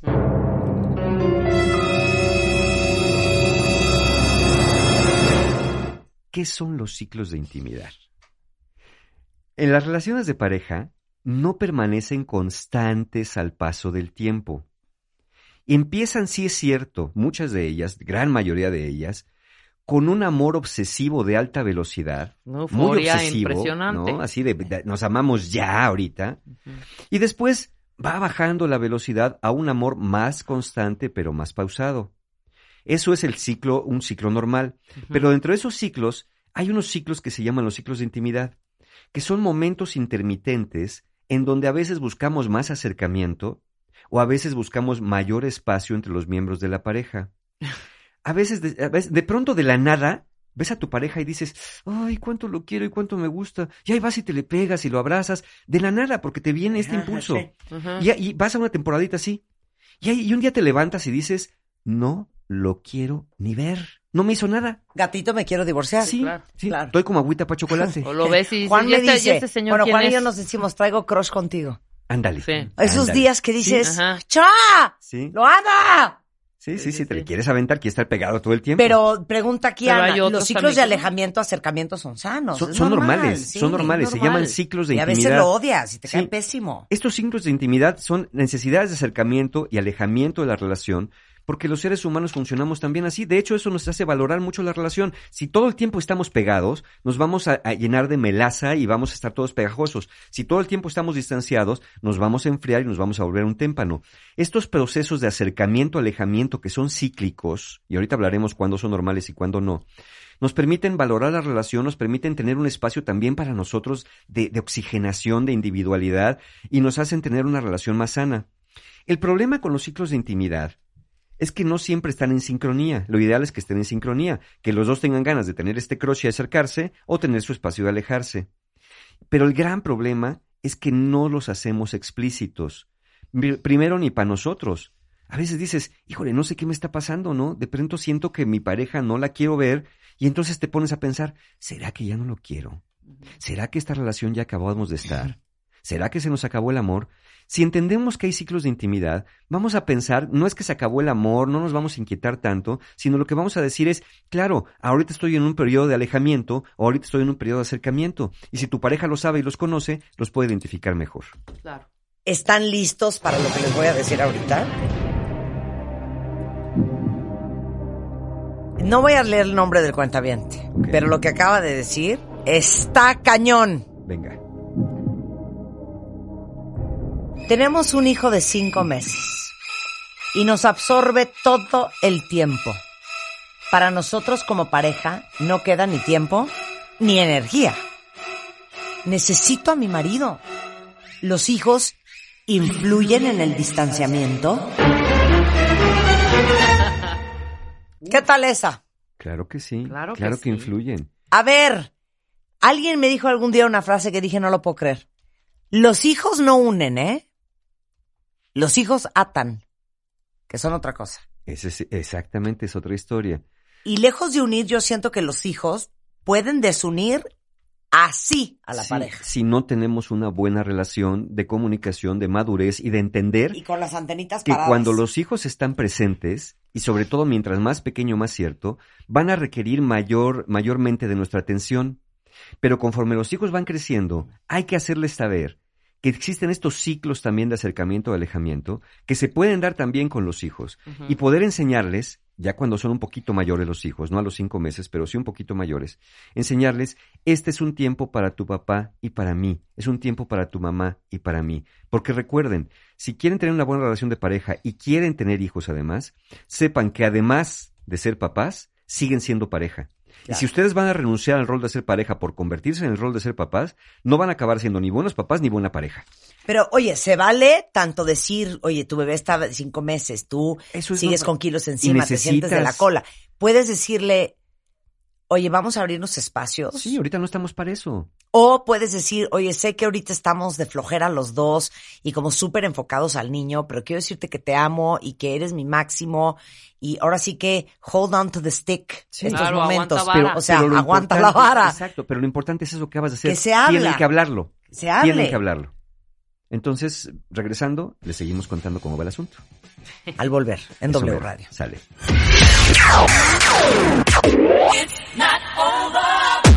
Escuchas a Marta de Baile por W Radio 96.9. Estamos de vuelta.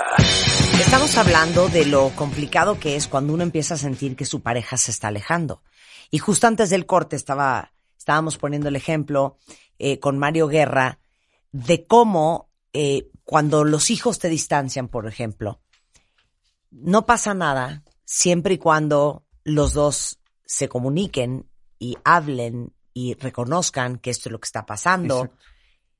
Y ese es todo el meollo del asunto Sí, que es temporal y saber que es temporal. el no hablar. Aquí dice una cuenta justamente eso.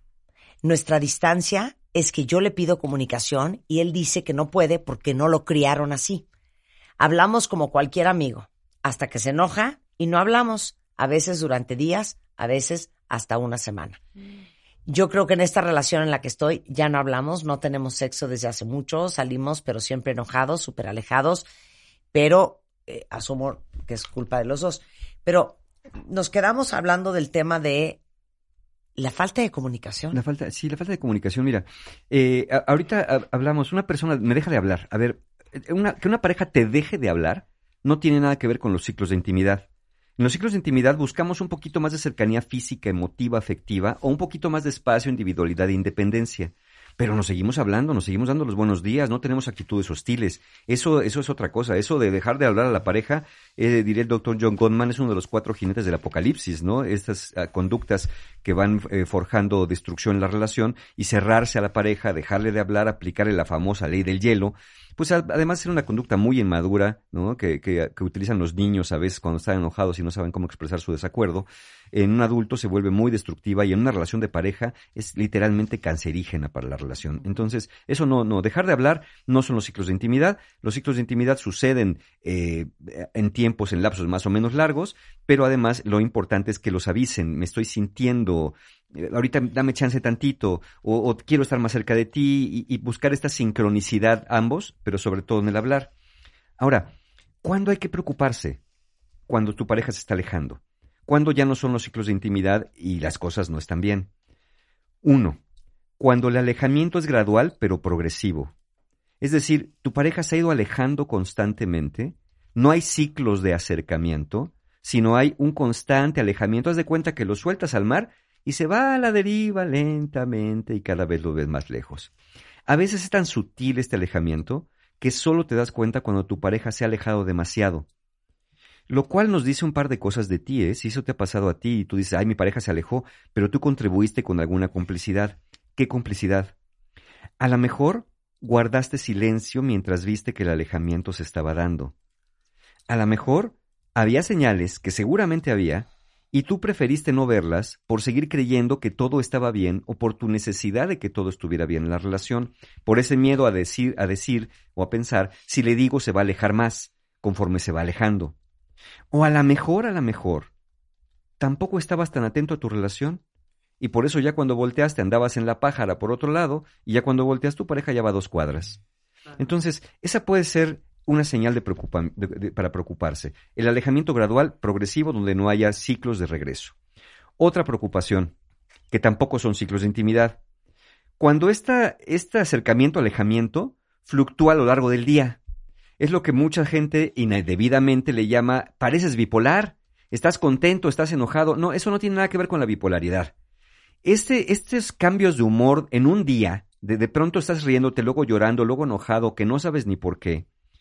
Estos, estos ciclos, estos, procesos, nos hablan de una inmadurez emocional, de una persona emocionalmente inestable, que es una persona que probablemente tenga algún un padecimiento, un trastorno de ansiedad, algún tema de ansiedad, de estrés que no está diciendo, o a lo mejor en la infancia no le enseñaron a contener sus propias emociones y en la edad adulta trae unas tormentas eléctricas terribles en la cabeza. Los ciclos de intimidad cuando son sanos son como temporadas que van marcadas por días, por semanas o inclusive periodos más largos. Suelen ser circunstanciales, a temas de trabajo, agotamiento, necesidad de espacio, y suelen ser autolimitados en el tiempo. Los ciclos de intimidad, hay alejamiento, pero también Sí. hay acercamiento. Pero si en un día tu pareja se acerca, se aleja, te grita, te pega, te regaña, te besa, te abraza, te enoja, te corre, te, te recibe de nuevo, eso ya es un mundo de locura al cual no deberíamos estar dispuestos a entrar y esa es una señal de preocupación. Otra señal de preocupación, cuando le pides a tu pareja hablar del tema, le dices, oye, ¿sabes qué? Yo escuché hoy con Marta de baile algo de los ciclos de intimidad, hablemos de eso, y te dice que estás loco, que estás loca, que qué bien friegas, que no escuches ese programa, que es pa' puro enfermo, que mejor nos, este, que te aplaques, que todo está bien, que todo es tu paranoia, que todo es tu locura, que no está pasando nada. Si tu pareja se enoja, se defiende de manera agresiva, si niega el problema, pero si lo reconoce o se rehúsa a buscar ayuda o hacer algo para reparar, también es una señal muy eh, inequívoca y muy grave de que la relación sí está de la patada. Y aparte, ¿saben qué? Es de preocuparse muchísimo de estar con una pareja que no sabe hablar. Porque el otro día estaba yo en una comida y estábamos muchos adultos platicando y echando netas de cómo era la familia de la que cada uno veníamos. Y tres de las personas que estaban ahí decían, es que yo vengo de una familia en donde no se hablan las cosas, en donde casi todo es un tabú, en donde, híjole, pues si tienes algo que decirle a alguien, pues te lo tragas, porque no nos llevamos así, Porque no hay intimidad familiar, Sí. porque cada quien tiene una raya pintada tan ancha que ningún otro se atreve ni a acercarse, ni a preguntar, ni a hablar. Y eso yo creo que es algo que como adultos y, e hijos de esas familias, es nuestra chamba cambiar. Sí, claro. Porque al final, eso es lo que le estamos enseñando a nuestros hijos con el ejemplo. Y lo van a seguir haciendo. De en esta familia, todo en silencio, las cosas no se hablan, ¿Sabes cuál es el no se dicho de estas nada. familias que dicen, ¿saben qué? La ropa sucia se lava en casa. Totalmente. Pero ¿saben qué? Que en la casa tienen unos tambaches de mugre acumulados porque ni siquiera en la casa la lavan. Ese es un argumento para no hablar de las cosas. Entonces, eh, es verdad, estamos transmitiendo estos patrones de comportamiento, estos patrones de conducta en generaciones que vienen y le estamos enseñando a que no se habla y que solamente cuando ya estás hasta el gorro, revientas, explotas y ya no hablaste. Lo que hiciste fue vomitar una serie de emociones acumuladas que el otro no puede entender qué diablos está pasando. Otra señal de preocupación, la última señal que les puede prender los focos de alarma es esta. Cuando eres tú, no tu pareja, cuando eres tú quien tiene la necesidad de poner distancia, porque, uno, te sientes asfixiado, ya esa relación te está ahogando porque o no era la relación adecuada para ti, o la relación ya la dejaron que se echa a perder de- ya de- de- demasiado. Dos, cuando sientes un profundo rencor en contra de tu pareja y quizás hasta odio, donde dices, ya no le voy a decir nada, pero un día me voy a desquitar, pero un día me voy a ir, un día me voy a largar y va a ver quién soy. O finalmente, otra gran señal de alarma, cuando tienes necesidad de alejarte de tu pareja porque tienes miedo a su forma de reaccionar, especialmente si en algunas ocasiones ha sido contigo hostil, violento o muy crítico o, o- o degradante. Esas son señales de alarma que ya no habla de ciclos de intimidad, que habla de un alejamiento que sí está augurando eh, pues el fin de una relación o el mantenimiento de una relación muy tóxica. ¿Qué podemos hacer? ¿Qué hacemos, al respecto? Esos Y es que decían- saben que todo es manejable siempre y cuando se habla. Sí. Yo digo que Pero eh, si todo es como un, un silencio y uno tiene que adivinar y uno tiene que interpretar y uno se tiene que imaginar, es que de veras no hay relación íntima que jale. no hay caño que no se pueda destapar siempre que abras, que veas, que metas la mano. No hay motor de auto que no se pueda arreglar, pero hay que destaparlo. Y les digo una cosa para todos los que nos están escuchando, que sí vienen de familias en donde no se hablan las cosas, en donde no se dice nada, en donde todo es una falta de respeto, en donde, güey, aunque es mi hermano, mira, yo mejor me mantengo al margen, en, yo, yo no me meto en sus cosas, este, no, es que yo no me llevo así con mi mamá. Les digo algo, cambien, Atiéndanse. porque les juro que no comunicarse no trae nada bueno, ¿eh? Sí, es de la, No de- trae nada bueno. quizá de las peores cosas que pueden, de que pueden pasar. Porque aparte, ¿saben qué? Lo que no se habla se actúa. Exactamente. Y no hay nada peor que una jeta. ¿Qué hacemos entonces? Sí, sí. ¿Qué hacemos? Miren, si identifican que el alejamiento de tu pareja es producto de los ciclos normales de intimidad, estos que ya hablamos, que a veces tenemos ganas de estar mucho más cerca o un poquito más lejos, respetar esto es una buena idea para evitar que tu pareja se sienta perseguida o presionada. Pero en este caso, es conveniente que hablen del tema. Es conveniente que ambos transparenten su sentir cuando necesitan espacio y que aprendan a no defenderse de esto que resulta natural en toda relación sana. Es decirle a tu pareja, mira, ahorita ando, ando con mucha chamba, ahorita ando con una preocupación, te la voy a contar o luego te la cuento, pero dame chance ahorita. Voy a andar así medio, medio de mechita corta, pero no es contigo el asunto, pero dame chance, ¿no? Ahorita sí, prefiero no. O al revés, ¿sabes qué? Ahorita ando bien chiqueo, no seas así, mira, déjame ponerme aquí contigo, te quiero platicar algo. Es hablarlo y buscar entrar en esta sincronicidad de la relación. Eso, si identifican que esto es sano. Si las señales de alarma que ya les conté, alejamiento gradual, eh, ciclos fluctuantes a lo largo del día, eh, reacciones agresivas de tu pareja, sentirte asfixiado, tener miedo, resentimiento profundo, están presentes, entonces sí ya no es opcional. Para poder hacer algo es imprescindible que hablen con su pareja, evitando acusaciones, críticas, sarcasmo y agresividad. A ver, pero ¿cómo le haces si estás con una pareja que no quiere hablar? Porque dice una cuenta yo ya no sé qué hacer. Le digo que oiga el programa, no le digo que oiga el programa, me siento a hablar con él, no me siento a hablar, ya no sé qué- cómo. Ahí les va. Va, A ver, la dramatización. Sí, sí, sí. Yo soy la que insoportable que no sé, no me gusta hablar. No te gusta hablar. Marta, ¿qué tienes? Nada, ¿qué voy a tener de qué? Pues ve cómo Ay. estás, ve la cara que... ve- No, ver, no te Es que voltees. no soporto a la gente así. O sea, Marta, no te voltees, te estoy hablando. O sea, que tienes algo, sé que tienes algo. ¿Sabes qué tengo? ¿Qué? Que estoy harta de que siempre le estabas buscando chichis a las culebras y haciendo un desmadre donde no hay. Pero quiero saber qué tienes para poder hacer algo. No tengo nada. Pues es que ve cómo estás. Simplemente lo que tengo, pues sí, ¿cómo no voy a estar así si me tienes hasta la madre? De que todo el día estás buscando y rascándole cuando todo está bien. ¿Cuál es el problema? Pues ¿sabes qué? Siempre estás así. Y yo no puedo estar con alguien que siempre está así. Porque tú siempre, todo el tiempo, estás así. Pues la puerta es muy ancha. Pues igual para que la cruces tú, porque esta es mi casa, fíjate. Y aquí vas a venir, ¿Qué me estás diciendo? ¿Que me largue? aquí, eh, eh, te estoy diciendo. ¿Qué me estás diciendo? ¿Que me largue? que de aquí Porque si me largo no me vuelves a ver, ¿eh? Mira, Si me largo Dios- no me vuelves a Dios ver. te oiga. Dios te oiga. Porque aquí vas a salir como entraste. Con una mano atrás y otra adelante. Yo no sé por qué. Te saqué de donde te saqué, fíjate. Porque para haber sabido, te dejo allá, en tus orígenes, a donde perteneces. ¿Tú qué crees? ¿Que estás siendo hiriente? eh? Pobre loser. Estúpido. No, no estoy siendo hiriente. Te estoy diciendo la verdad. Yo me regresaría a mis orígenes, pero te digo una cosa. Tú ni orígenes tienes, cabrón. No, no los tengo, pero los he construido. Es que ahorita me acabo de Con mi enchilar en la vida real, ¿eh? Ok. Les digo una cosa. Es que se los juro que las parejas así no No funcionan. hay manera, ¿eh? no hay manera. Es que se los juro que no hay manera. No hay manera. Y seguramente muchos de ustedes están jalándose los pelos. Aquí hasta me ponen, Marta, no manchen, ¿nos espían o qué?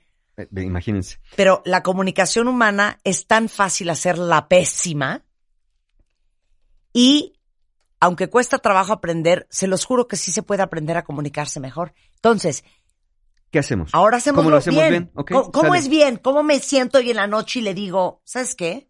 Güey, Oye, Marta, ¿qué? te he visto últimamente, en estos últimos días. Yo siento que es como del domingo para acá. Como que te he visto molesta por algo. Y te voy a decir por qué lo he visto. Porque fuimos a cenar y casi no hablamos en la cena. Yo preferí mantenerme así porque de verdad que te sentí molesta. Pues ¿cómo íbamos a hablar, güey? Era un desmadre al restaurante, no se podía ni Tienes, oír. tienes toda la razón, tienes toda la razón. Pero el lunes también estuvimos juntos y justo cuando llegamos de trabajar y yo te comenté lo que me había pasado, no me contestaste, te encerraste en el baño, soltaste la puerta y yo sé que algo tienes. Güey, estaba apagando la luz, el agua, el teléfono online, güey. Pues, ¿qué quieres? Tienes razón, pero yo hubiera esperado que eso me lo hubieras dicho en ese momento, porque te pregunté qué tenías y no me lo dijiste. Por eso, ¿cuál es tu rollo? Pues que estoy sintiendo, me estoy sintiendo triste, me estoy sintiendo Mm, que estás ta. abandonando la relación. Ahora, pues, ahí vamos, otra vez. Quiero saber qué piensas tú. Es que te tendría que repetir lo mismo. Pero lo que les queremos mostrar, Sí. o sea, Mario no ha perdido su cool, Mario está hablando de lo que él siente, Mario está hablando de lo ¿De lo que, que pasó, fun facts, no me está culpando, nada. Una persona defensiva, una persona que no quiere cambiar, una persona que no quiere aprender, una persona que no quiere entender, Era tu actuación. Ya no hay manera. ha- hagan de cuenta que Sí. no es su problema, Sí. es el de esa persona. del otro. Y probablemente no puedas hacer mucho para inspirar a que el otro cambie. Romper el círculo vicioso implica una de dos. Si eres el que persigue, deja de perseguir. Si eres el que huye, date la media vuelta y deja de huir y pregunta, ¿qué necesitas? ¿Qué nos está pasando?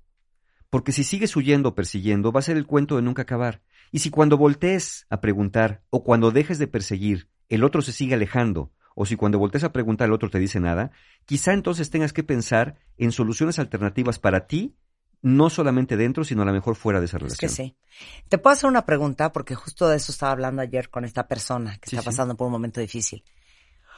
Cuando alguien te dice o te promete un cambio desde el miedo, no cuenta. No, Eso no cuenta. no, porque eh, lo está haciendo por el miedo o por el Exacto. interés. O sea, cuando le dices, ok, perfecto. Entonces, ¿sabes qué? Se acabó. Mañana me voy, nos vamos a separar. Y luego llegan y te dicen, no, ya, te lo juro, te Ya lo juro que sí te quiero ya, te lo juro Sí. que sí le voy a echar ganas, te lo juro que ahora sí voy a cambiar, te lo juro, te lo juro, te lo juro. Está hablando desde el miedo de qué pavor que ahora sí me van a dejar y qué pavor que ahora sí va a ser un desmadre y qué pavor irme de mi casa y qué pavor quedarme solo y qué pavor todo. Cuando alguien te promete las cosas desde ahí, no cuenta. No. No No, cuenta. porque lo está haciendo por miedo. Recuerden, las cosas hechas por miedo o por ambición son cosas que están condicionadas por algo muy distinto que es la libertad. Claro. Por miedo lo haces por evitar perder y por ambición lo haces por buscar ganar, pero no lo haces desde el, desde el yo auténtico, desde el yo Desde genuino, que lo que está Claro. buscando es tener, reparar una buena relación. A ver, vuelve a decir eso. un cambio. ¿Por ambición o por miedo? Sí, Uno, cuando, a lo ver haces, cómo es. cuando lo haces por miedo es por evitar perder. No, pero otra vez. Uno, Ajá. Uno no debería hacer las cosas ni por miedo ni por ambición.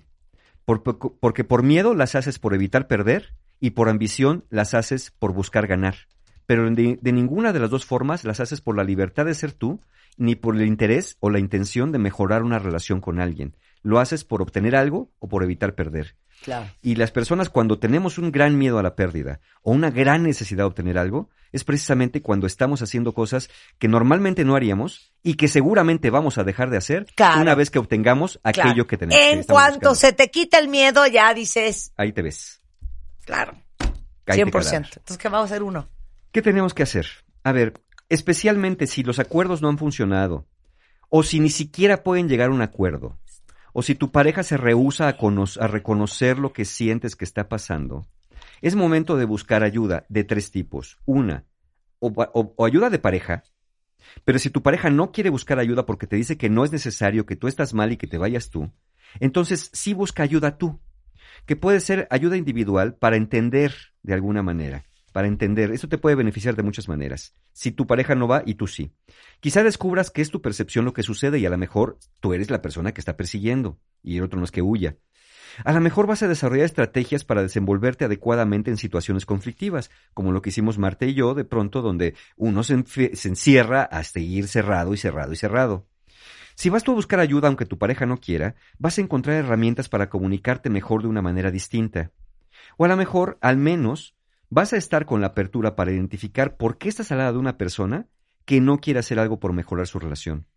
Pero lo ideal sería que lo hagan, lo ideal sería que busquen ayuda, ya sea ayuda de pareja o ayuda hasta una propuesta grupal para que puedan entender. Es, es, es bien interesante la, la búsqueda de ayuda grupal en parejas, porque uno ve cómo reaccionan otras parejas. Así como ustedes nos dicen a nosotros por, lo- por sus mensajes, parece que me están espiando, están diciendo lo que digo con mi pareja. Es lo mismo lo que pasa en una propuesta grupal cuando ven trabajar al lado de otras parejas y dicen, claro, esto me pasa a mí, pero es mucho más fácil verlo en otro que verlo Claro. en uno mismo. Claro.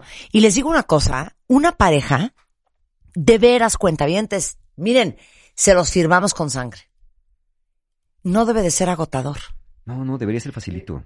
O sea, se los juro que este pleito que nos aventamos de mentiritas, Qué horrible. Mario y yo, estoy Sí. agotada. Sí, es un infierno, sí. Y estoy leyéndolos a todos en redes sociales y los veo quebrándose la cabeza de cómo se lo digo para que ella no se vaya a enojar, para que no se vaya a alterar, eh, cómo escojo las palabras, para que ahora sí me funcione, para que ahora sí le llegue. Güey, si estás compartiendo la vida con una persona que es como una caja fuerte a la que nunca sabes cómo descifrar, qué cansancio, güey. Es un martirio. un Qué martirio. cansancio. Qué martirio, sí. sí. No, pero qué relación. cansancio. También, también es De, agotador. Pero ¿cómo se lo digo? Pero se lo digo ahorita. No, voy a esperar a que acabe, a que venga el corte comercial. Estoy no, acuerdo, no, mejor sabes qué, mejor se lo voy a decir mañana. Bueno, no voy a lo- tratar y- de y ni calmarme. siquiera se lo dices voy a hacer un final, esfuerzo ¿no? por no usar estas palabras porque para que no se altere. Y, y al final, lo que acabes haciendo Va a estar mal. se va a acabar armando un claro. zafarrancho. Claro, claro. Sí, Porque sí. no hay forma. Es inútil, sí.